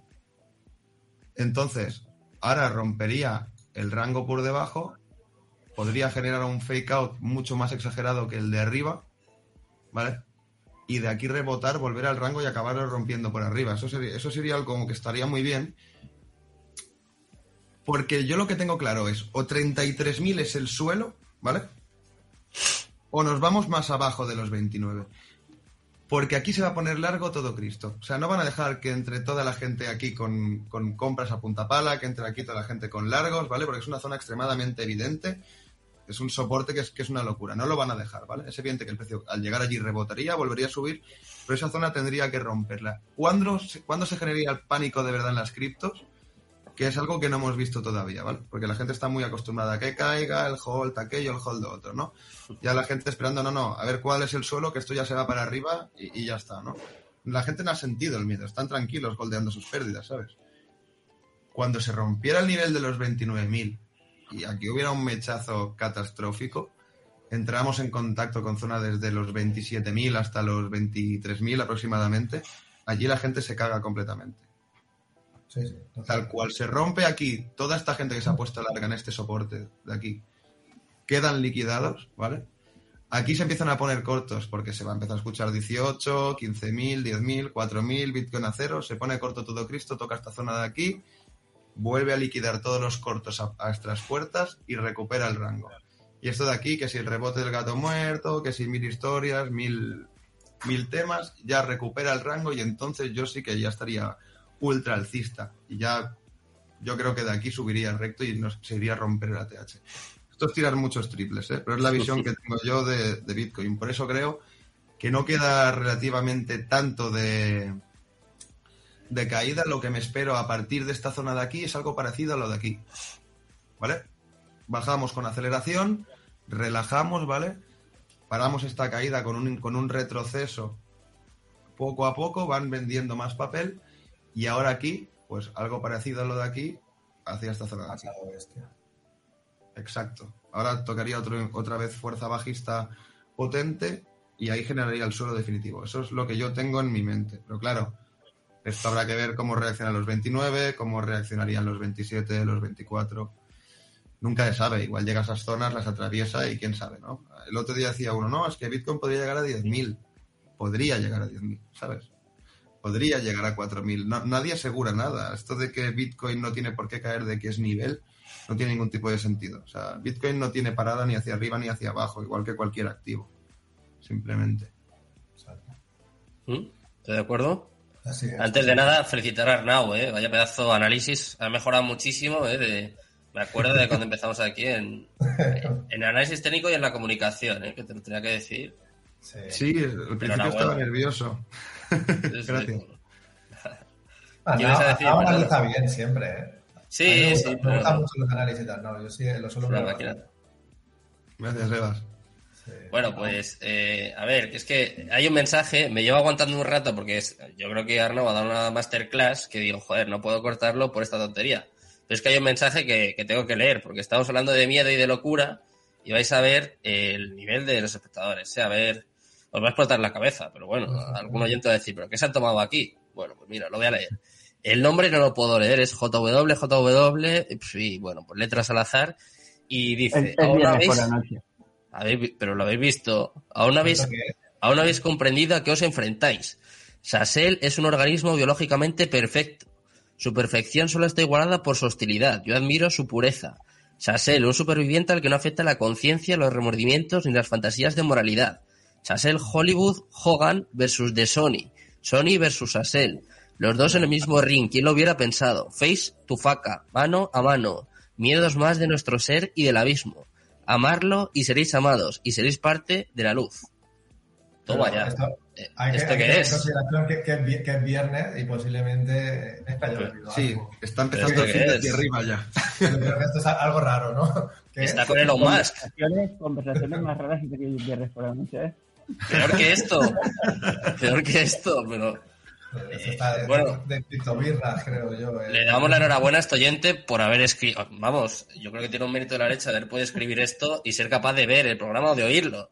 Porque yo, eh, teniendo esas cosas en la cabeza, creo que estaría inconsciente. O sea que, eh, enhorabuena al- La última al- parte parecía un versículo de Nostradamus y todo, ¿eh? Totalmente. Yo, yo creo que igual es codificado. Luego sí, igual le podemos encontrar el sentido, rollo, una profecía. Yo estoy, buscando, yo, yo estoy buscando conforme tal y yo no le encuentro sentido. Es, es complicado. es un sinsentido total. complicado. A ver, Claro. empezaba más o menos bien, pero va, es como que va increciendo, ¿no? Como que va. O sea, Sel es un youtuber, ¿no? Me sale aquí, no sé. No tengo No sé, idea. no tengo ni idea. Bueno, Es pues nada. eh. Como le iba a quedar de puta madre, ha ido dándose bolas. Se, se ha ido viniendo arriba, ¿no?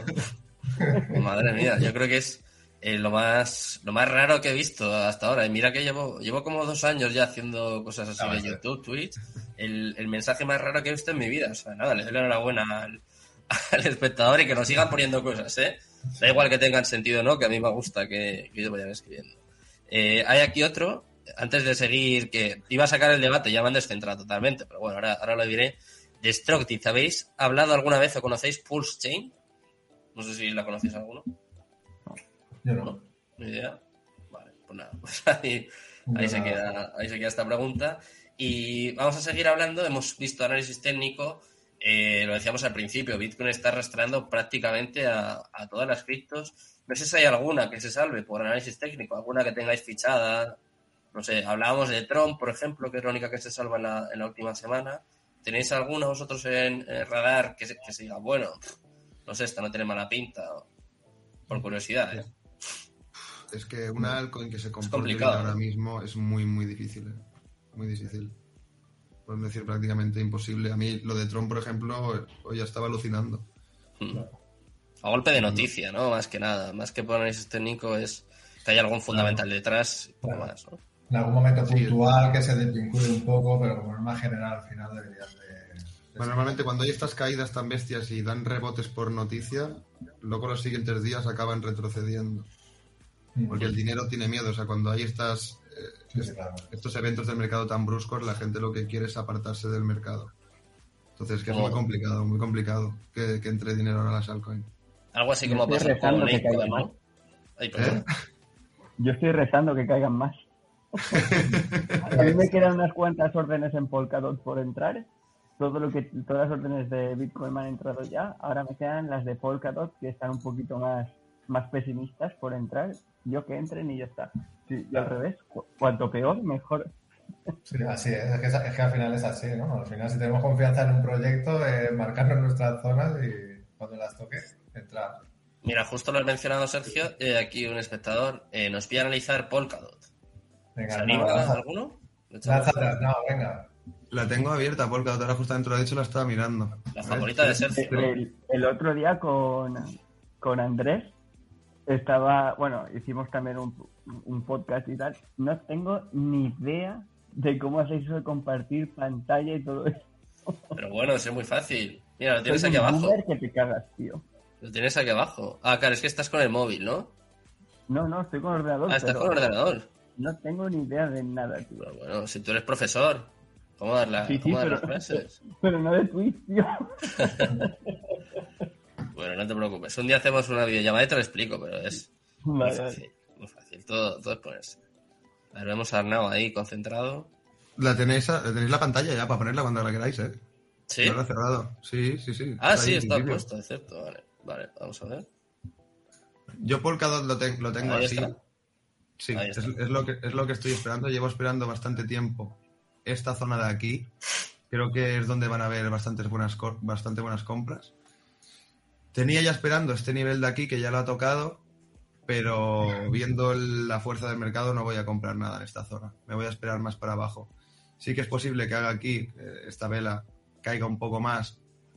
Yo creo que entrará a recuperar esta, esta parte del, del rango de aquí pero yo estoy no, no seguro porque no se puede estar, pero tengo bastante certeza de que veremos Polkadot sobre los 10. ¿eh? O sea, 10, 11, yo creo que lo veremos con bastante probabilidad. No sé cuánto cuánta porcentaje hay ahora de caída hay sobre un 26%, sí, sí, sí. Yo creo que con bastante seguridad en algún momento se podrá comprar Polkadot sobre los 10, 11, que es realmente un precio espectacular para, para esta criptomoneda. Es decir, si no compras Polkadot a estos precios, ya me dirás tú cuándo la compras, ¿no? Que luego cae más, bueno, pues vas haciendo compras progresivas, ¿no? Pero para la gente que no tenga Polkadot, entrar sobre los niveles de 10, 11, que yo creo que se van a dar más tarde o más temprano, es realmente, realmente espectacular. Sí. Yo la llevo esperando ahí bastante tiempo. Está en 14, ¿eh? O sea, está, está cerquita, cerquita. está rozando. Sí, un par de velas de estas y llegamos. ¿Qué, Sí, qué te sí, parece, sí. Sergio, este análisis? ¿Estás de acuerdo? Yo, mira, mira si me gusta que te ves. Polkadot, que la compra más cara que hice la hice con 25 dólares y le metí una, una bestialidad de dinero con los 25 dólares. Así que, claro, eh, a 10, a- a- vamos, le vendo el oro, ¿sabes? Ve- Vendo todo el oro que pille.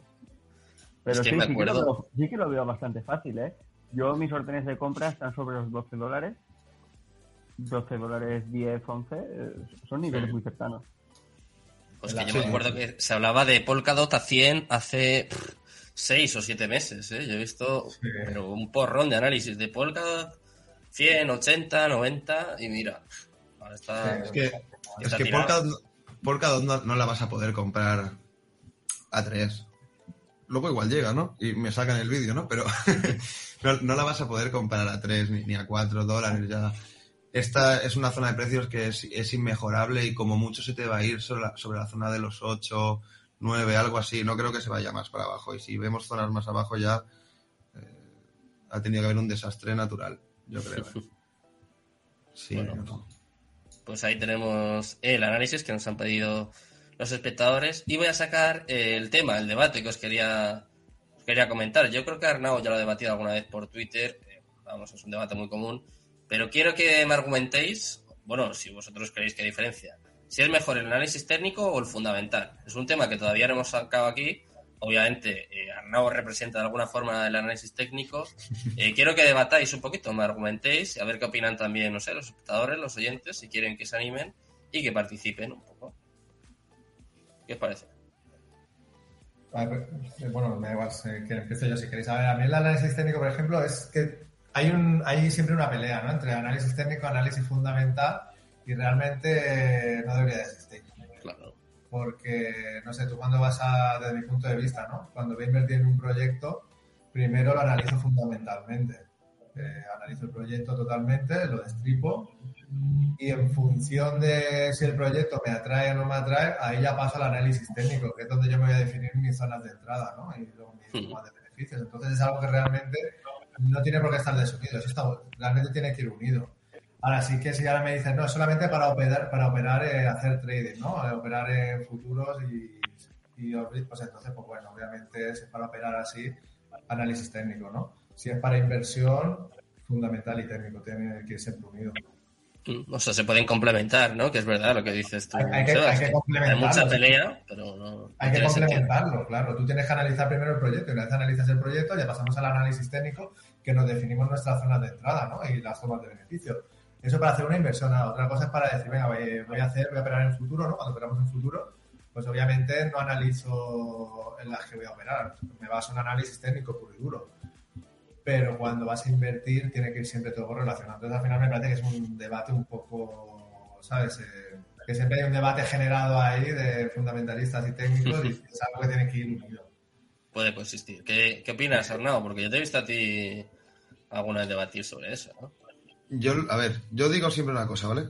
Tú puedes invertir solo con análisis técnico, pero no solo con fundamental, porque si con el, tú analizas el fundamental y la empresa puede ser muy buena porque tiene grandes proyecciones a, a largo plazo, ¿vale? Bueno, Pero mientras esas proyecciones no llegan, igual te ha caído la inversión un 60%, porque estás estudiando algo eh, que es a fundamental, va a más largo plazo. Yo lo que pienso es lo que dice Sebas, tiene que ir unido una cosa y la otra, ¿vale? Eh, la clave cuando haces inversiones es poder complementar esa, eso que has estudiado del fundamental, te interesa ese activo, entonces buscas esos puntos de compra y buscas esos puntos de venta o, esos, o esas zonas de recarga donde quieres seguir eh, promediando a la baja o, a la alza la inversión, ¿no? También digo algo eh, que tengo que decir a favor del fundamental. El fundamental se tarda mucho más tiempo en hacerlo y bajo mi punto de vista es mucho más complicado poder analizar correctamente, fundamentalmente, que, que, análisis técnico, ¿vale? Porque el análisis técnico al final hay muchas formas de analizar eh, y todas las formas, ¿no? Lo que decía Sebas antes. Yo es que lo tengo de otra manera, pero tengo los mismos puntos, ¿no? Yo lo hago de una manera y el, trader institucional, por ejemplo, lo hace de otra y luego comparamos los niveles, comparamos las zonas y dices, "Ostras, es- estamos prácticamente en el mismo análisis, ¿no? Yo pienso al final eso, el fundamental requiere de mucho estudio y una vez tienes eh, la capacidad de poder analizar funda- fundamentalmente una empresa o, o una criptomoneda en este caso, requiere luego mucho tiempo poder estudiar eso. O sea, tú ver los análisis eh, que hace Eric, por ejemplo, en Twitter los, y los hilos que publica, eh, yo te puedo decir cuando, cuando hago yo un hilo sobre, sobre análisis técnico, ¿vale? Algo que he analizado, o bien un hilo educativo para intentar ayudar a la gente, debo tardar un 2% de lo que tarda él en hacer esos hilos. Entonces, es mucho más complicado, que, pero por descontado. Ahora, si tienes las dos partes, tienes la parte fundamental y la parte de análisis técnico, yo creo que es, que es lo infalible. Nos están troleando hoy, ¿eh? Este mensaje ya. Yo, yo por acabar esto, yo diría exactamente lo mismo, lo mismo que Sebas. simplemente añadiría una cosa, que cuando tú haces una inversión, el fundamental nunca lo llegas a dejar. Porque el fundamental no solamente lo haces en, en, el momento que ya has comprado la cripto y tal, sino que después estás acompañándole durante un largo trayecto. Incluso si los fundamentales cambian, tu inversión se replantea, porque al final yo eh, particularmente ahora estoy en una fase de introspección mía en todo esto de las inversiones y yo lo pienso, digo, a veces he holdeado algo por, por meterme en la cabeza que si aguanto voy a ganar. No, no, si los fundamentales cambian y si deja de convencerme, si no soy tan a gusto, puedo cambiarlos perfectamente. Y no pasa nada. Pero hay en muchos casos que se estudia a nivel fundamental un proyecto que tiene muy buena pinta pero luego a nivel técnico eso no deja de caer bajo ningún, o sea, en ningún momento. Entonces tú dices, vale, la empresa está muy bien, el fundamental está muy bien, pero miras la gráfica y dices, si meto el dinero aquí se me va a suicidar, ¿sabes? Entonces, tienes que unir, dices, ostras, el fundamental está genial y además por técnico parece que es el momento para entrar. Ok, pues el técnico te ayuda eso, el técnico te da una visión general, quizá, ¿no? O sea, cuando analizas los fundamentales y ves que está todo correcto, el técnico te da como una visión general del momento en el que se puede llegar a encontrar, ¿no? Pues sí que es verdad que a veces los fundamentales son, son la hostia, ¿no? Y, y luego técnicamente eh, ves, otro tipo de cosas, pues te hace ponerte un poco alerta. Pero a lo que comentabas, por ejemplo, fundamental, yo en criptomonedas sí que lo en, en acciones, por ejemplo, yo sí que invierto muchas veces basándome simplemente en análisis fundamental. Eh, y el gráfico prácticamente no lo miro. Pero claro, son inversiones a más largo plazo, ¿no? En criptomonedas es diferente, así que creo que tiene que ir muy unido. Claro. Eh, respecto a lo que dices, perdón, perdón, y, Sí, lo y di- lo, lo que está diciendo las acciones, ¿no? Eh, recuerdo en 2020, en plena pandemia, una empresa que está desarrollando una vacuna por inhalador. Mm. En el momento que anuncia que estaban pasando las fases y demás, que iban a empezar la vacuna, es que ahora mismo no recuerdo exactamente el nombre de la compañía. La gente empezó a pumpearla como locos por el fundamental. Está genial, pero nunca desapareció. El producto se quedó ahí lastrado tal porque empezaron a vacunar con Pfizer y demás. Pfizer le ganó la mano y se quedó ahí.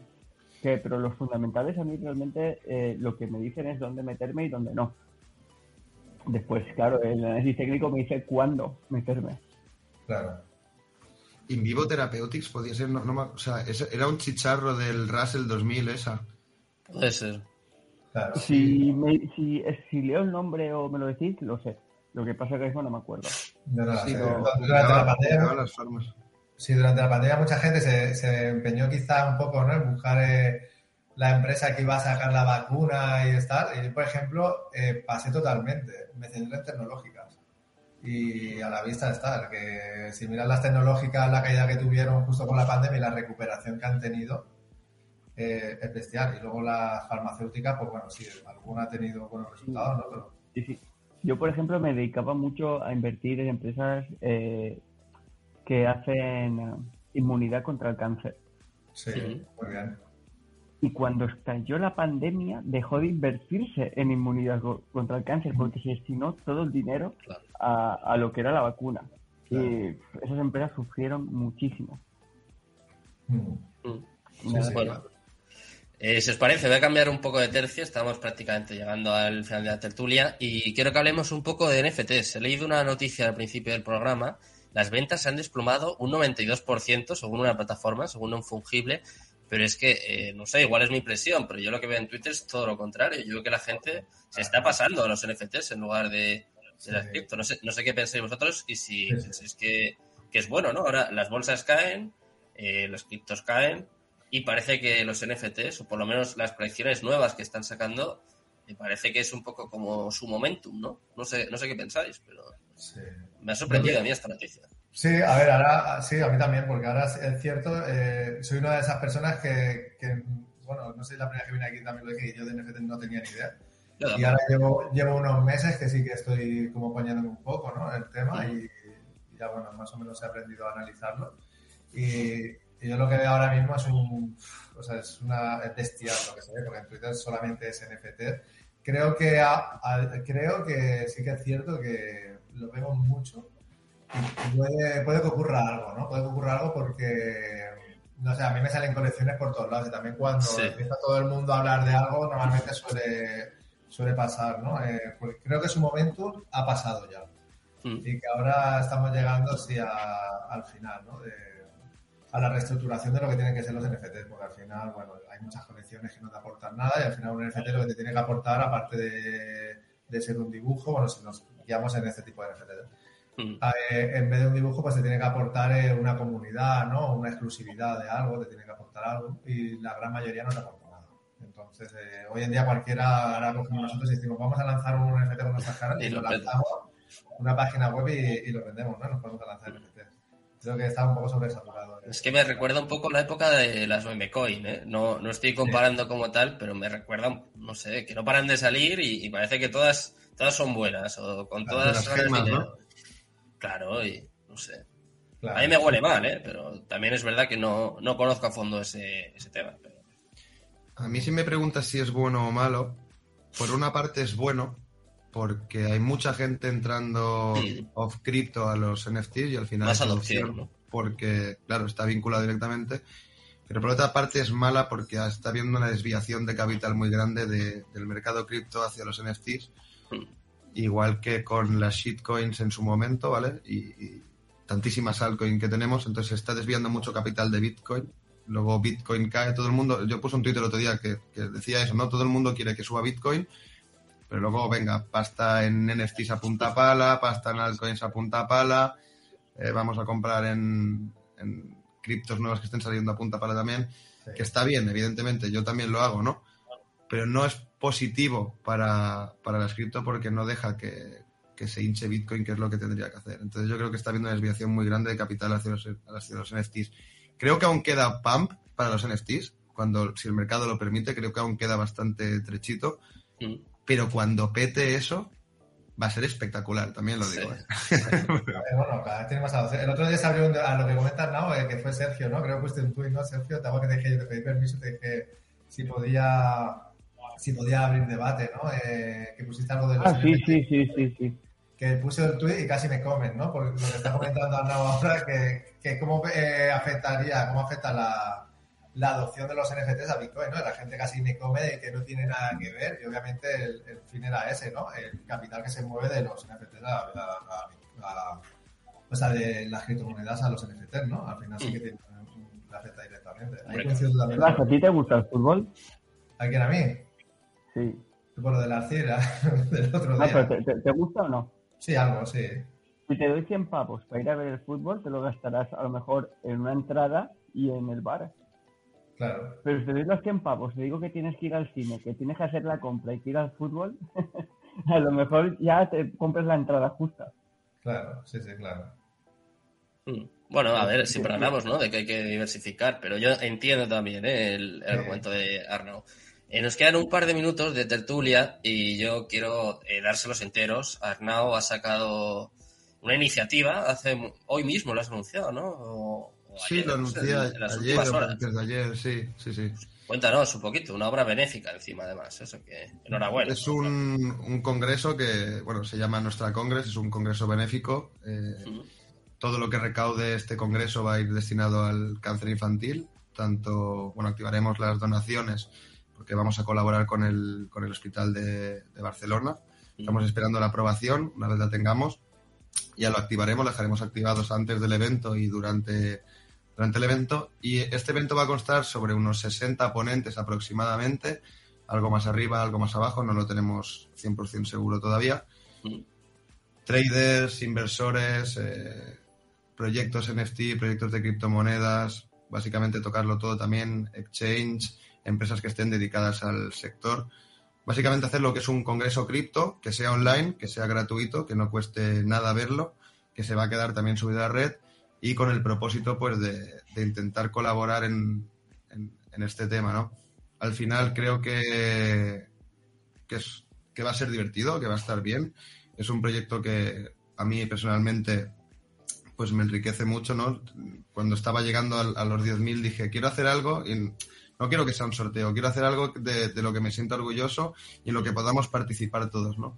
Entonces yo digo, este proyecto no es mío, es de la, de la comunidad de Twitter, de la CT, sin, sin toda la gente que, que están participando ya muchos. La verdad es que eh, estoy muy contento con todos porque toda, toda la gente nos está brindando un apoyo increíble. y la verdad que espero que vaya muy bien. Cuando tenga más noticias ya, ya te contaré, por ahora Por no puedo decir nada. Aquí Pero- tienes un, un altavoz, ya lo sabes. vale, pues Muchas nada, gracias, pues eh, vamos a despedir la tertulia de esta forma, ya lo sabes, ¿eh? puedes contar conmigo y con Capital Radio para esto y para lo que haga falta tú, Seba, Sergio y, y todos los oyentes, por supuesto. Muchas gracias a los tres por haber estado conmigo esta noche y nada, cuidarse mucho y nos vemos, nos vemos pronto por aquí. Un placer, chicos. Buenas noches. Muchas gracias. Buenas noches. Hasta ahora.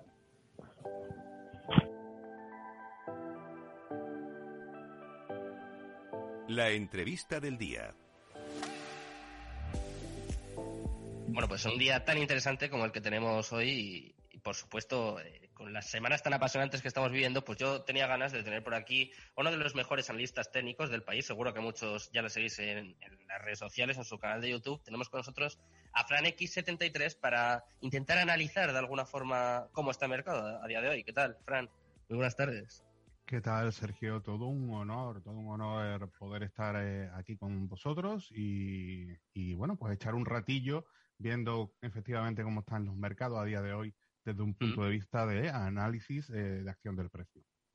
Eso es. Eh, justo, eh, lo comentaba al principio del programa, justo después de que ayer compareciera Jerome Powell, el presidente de la Fed, con una subida de tipos histórica, 50 puntos básicos, y de alguna forma parece que ha impulsado un poquito, por lo menos a muy corto plazo, ¿no? En, en las últimas 24 horas, parece que ha impulsado un poco el precio de Bitcoin y, del mundo cripto en general, ¿no? Parece que todas las criptos se han visto un poco arrastradas. ¿Es bueno lo que, lo que de alguna forma decidió ayer la Reserva Federal y en este caso eh, contó Jerome Powell?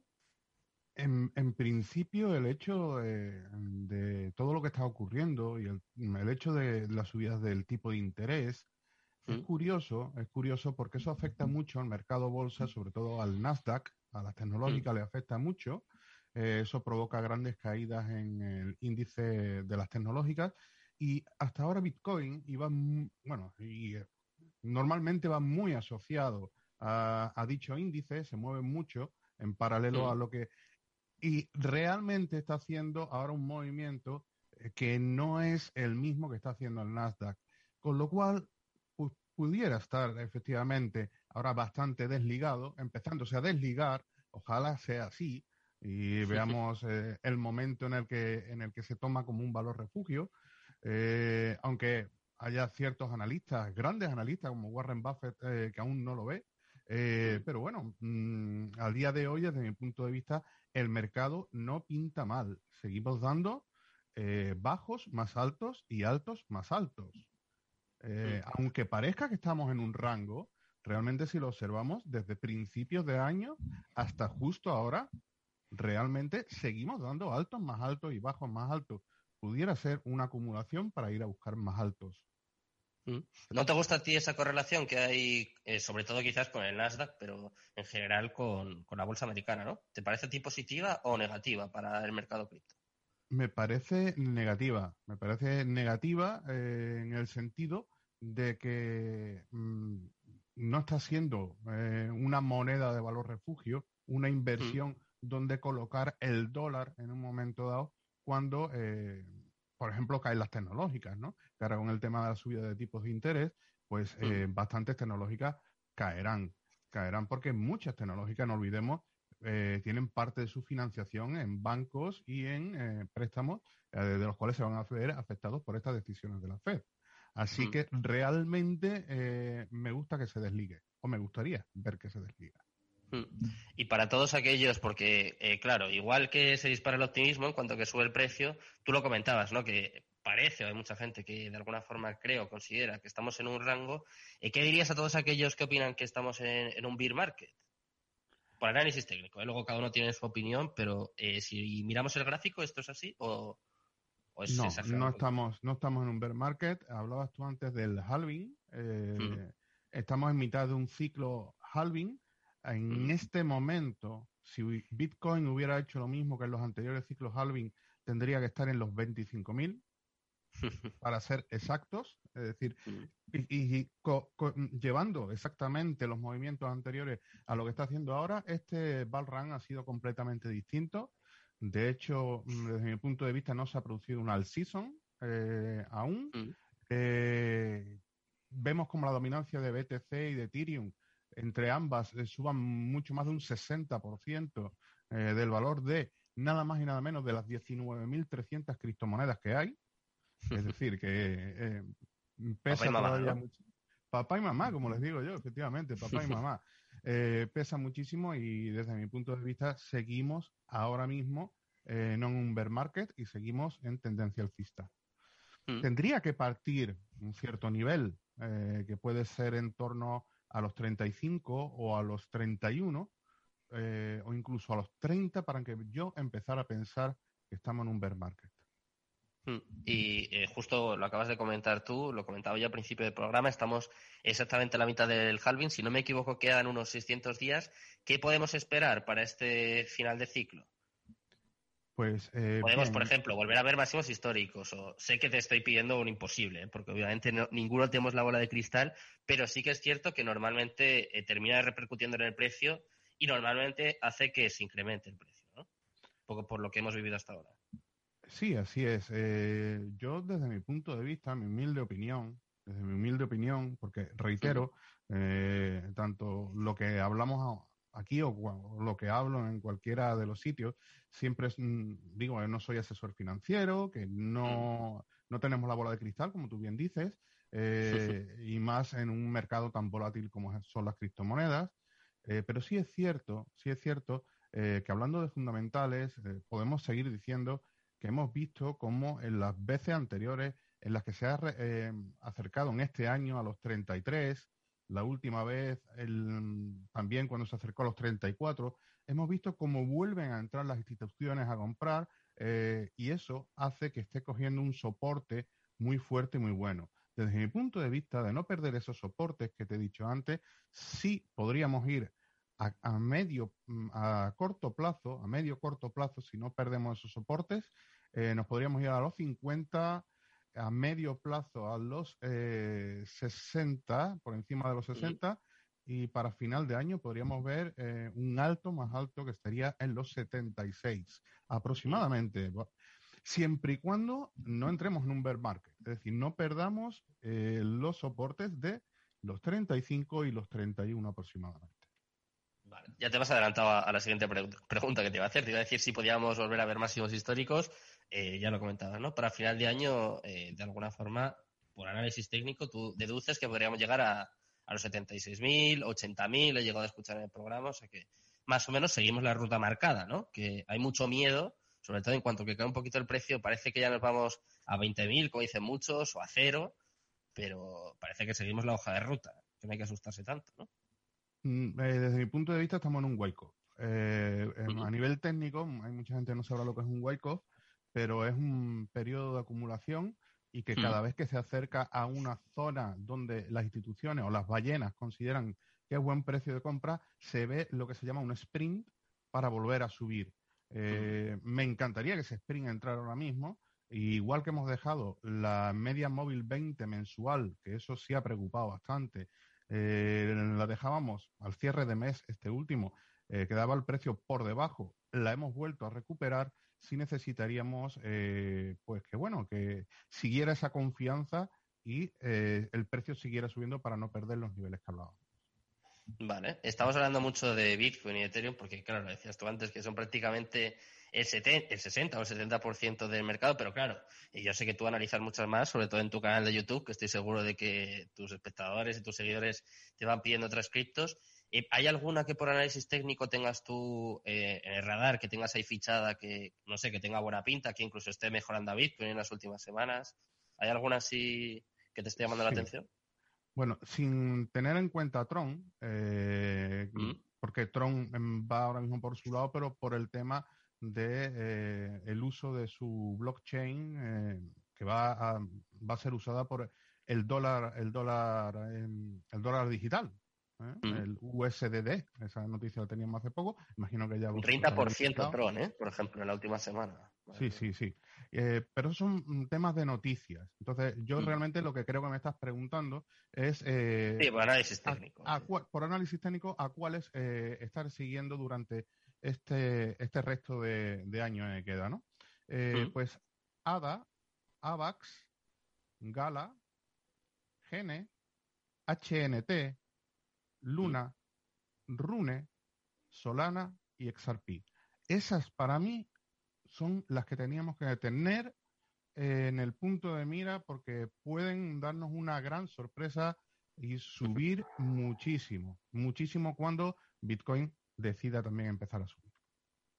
Porque luego hay otras que están muy de moda, no sé si tú las tienes fichadas, pero es verdad que sobre todo en, Twitter veo a la gente como loca. Una de ellas es Stepen, no sé si te ha dado tiempo a, analizarla, GMT, que tuvo una subida estratosférica, y Apecoin, que no sé tampoco qué opinión tienes de, de la moneda de, los monitos, ¿no? Como los que se puso Elon Musk ayer mismo. No sé si has visto alguna de estas dos y, qué opinas de ellas, porque eh, tienen pinta de ser un poco lo que fue el año pasado Shiba Inu, Dogecoin, no sé, por análisis técnico, ¿qué, opinión te merecen a ti? Eh, yo sinceramente, eh, como holder también, inversor a largo plazo y trader, tengo reparo que no quita, eh, que fijaros Dogecoin, pero eso lo hizo Elon Musk, no lo hizo, no lo hizo. Eh, no creo mucho en, las monedas que no tienen un fuerte proyecto atrás. Te comentaba antes que hay 19.300 criptomonedas en el mercado ahora mismo. Eh, te tienes que centrar en algunas. Creo que es mejor invertir o mm, dejarse mover o analizar o conocer cómo se mueven aquellas monedas que sí tienen un proyecto detrás y que hay algo eh, que va a hacer que a futuro eh, siga, siga teniendo una estela hacia arriba, alcista. Hmm, totalmente. Estamos hablando de mucho de noticias. Hemos visto también la influencia en el precio, como por ejemplo en el caso de Tron. Eh, no sé según, según tu opinión, porque claro, tú ya llevas bastantes años en este mercado. ¿Crees que está siendo el año de la adopción? ¿El año que más noticias bullish o que más noticias estamos teniendo en este aspecto? Me acuerdo cuando hablaba contigo hace unas semanas que hablábamos de El Salvador Ahora se ha sumado también en la República Centroafricana. Parece que hay más países, por ejemplo, el estado de California parece que también quiere de alguna forma eh, convertirse en un crypto hub y empezar de alguna forma a legalizar o adoptar Bitcoin y otras monedas. ¿Crees que es el año que más noticias de este tipo estamos viendo?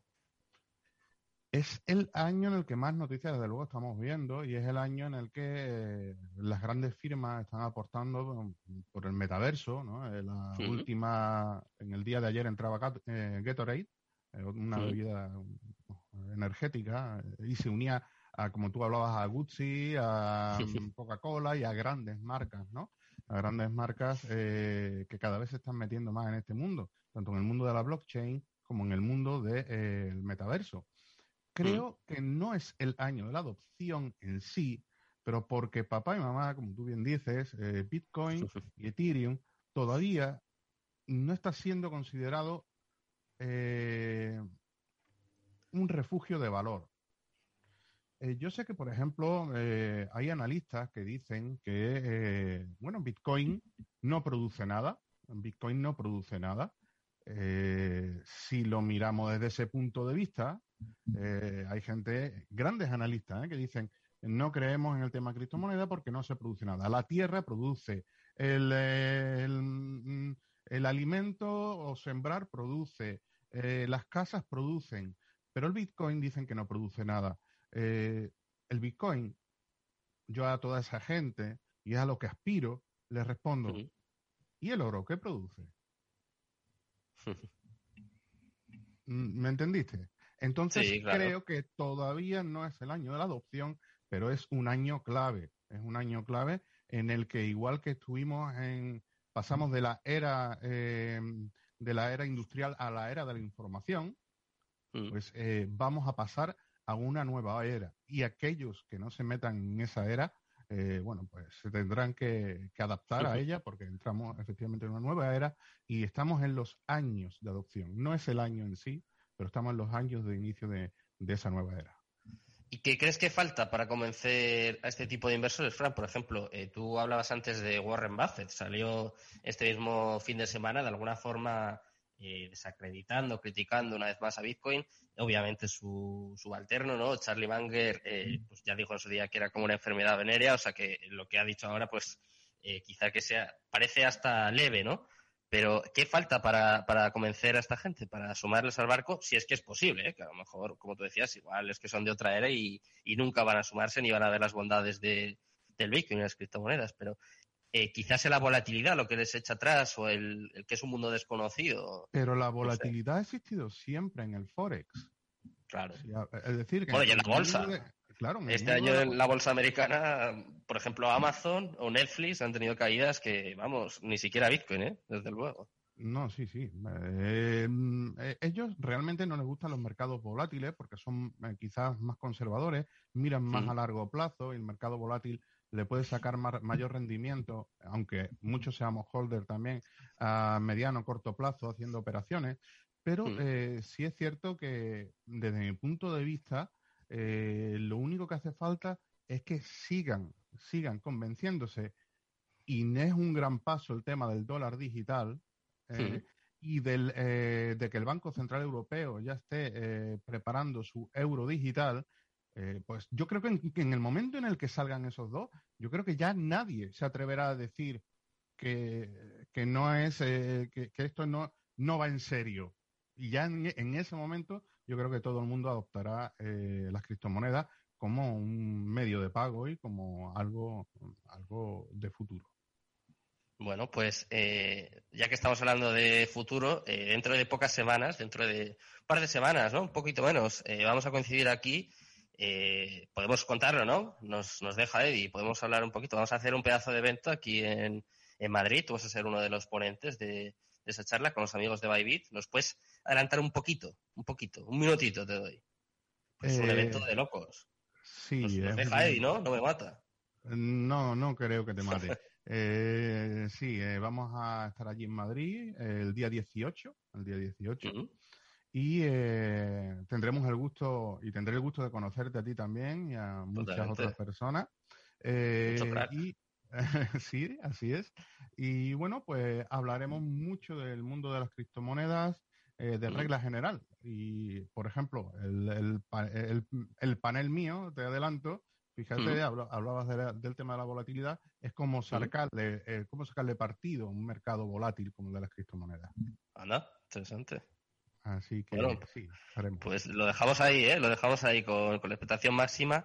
Además, también, para cebar un poquito más a los espectadores, eh, el evento se va a celebrar en las oficinas de un futbolista que ayer participó en un, en un hecho histórico, ¿eh? Lo voy a dejar, lo voy a dejar. En una remontada histórica, pues uno de los artífices eh, pues va a ser uno de los promotores de este evento. Así que nada, creando la expectación, os, os emplaza dentro de un poquito menos de dos semanas. Muchas gracias, Fran, por haber estado conmigo esta tarde y nada, nos vemos y, nos conocemos muy pronto. Un placer. A ustedes y a ti por recibirme. Muchísimas gracias. Gracias. Hasta luego. Bueno, pues despedimos a Fran y, por supuesto, con todo el dolor de mi alma, despido a todos los oyentes por hoy y Cripto Capital, tu demon.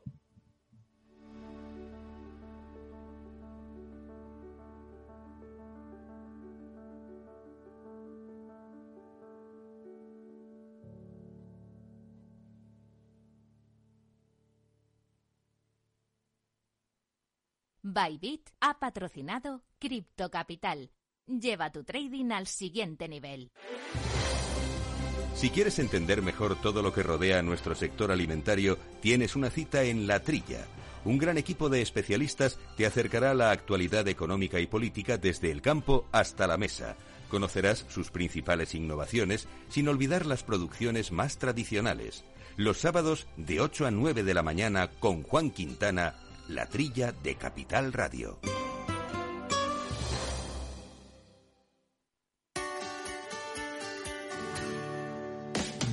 Aquí, en Capital Radio, está el programa más divertido y de mayor influencia en el mundo del capital humano. Todos los viernes a la una de la tarde, únete a Humanos en la Oficina, presentado y dirigido por el speaker internacional Miguel Ángel Pérez Laguna.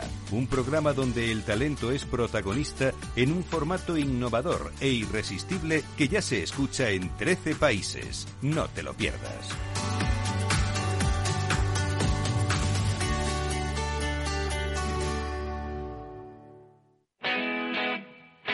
Todos los lunes de 11 a 12 de la mañana en Capital Radio tienes una cita con Rock and Talent. Un programa diferente que combina el talento con las canciones de rock más inspiradoras. De la mano de Paloma Orozco conocerás gente emprendedora, las startups más novedosas y las ideas más originales del mundo de la gestión. Rock and Talent. Los lunes nunca fueron tan sorprendentes.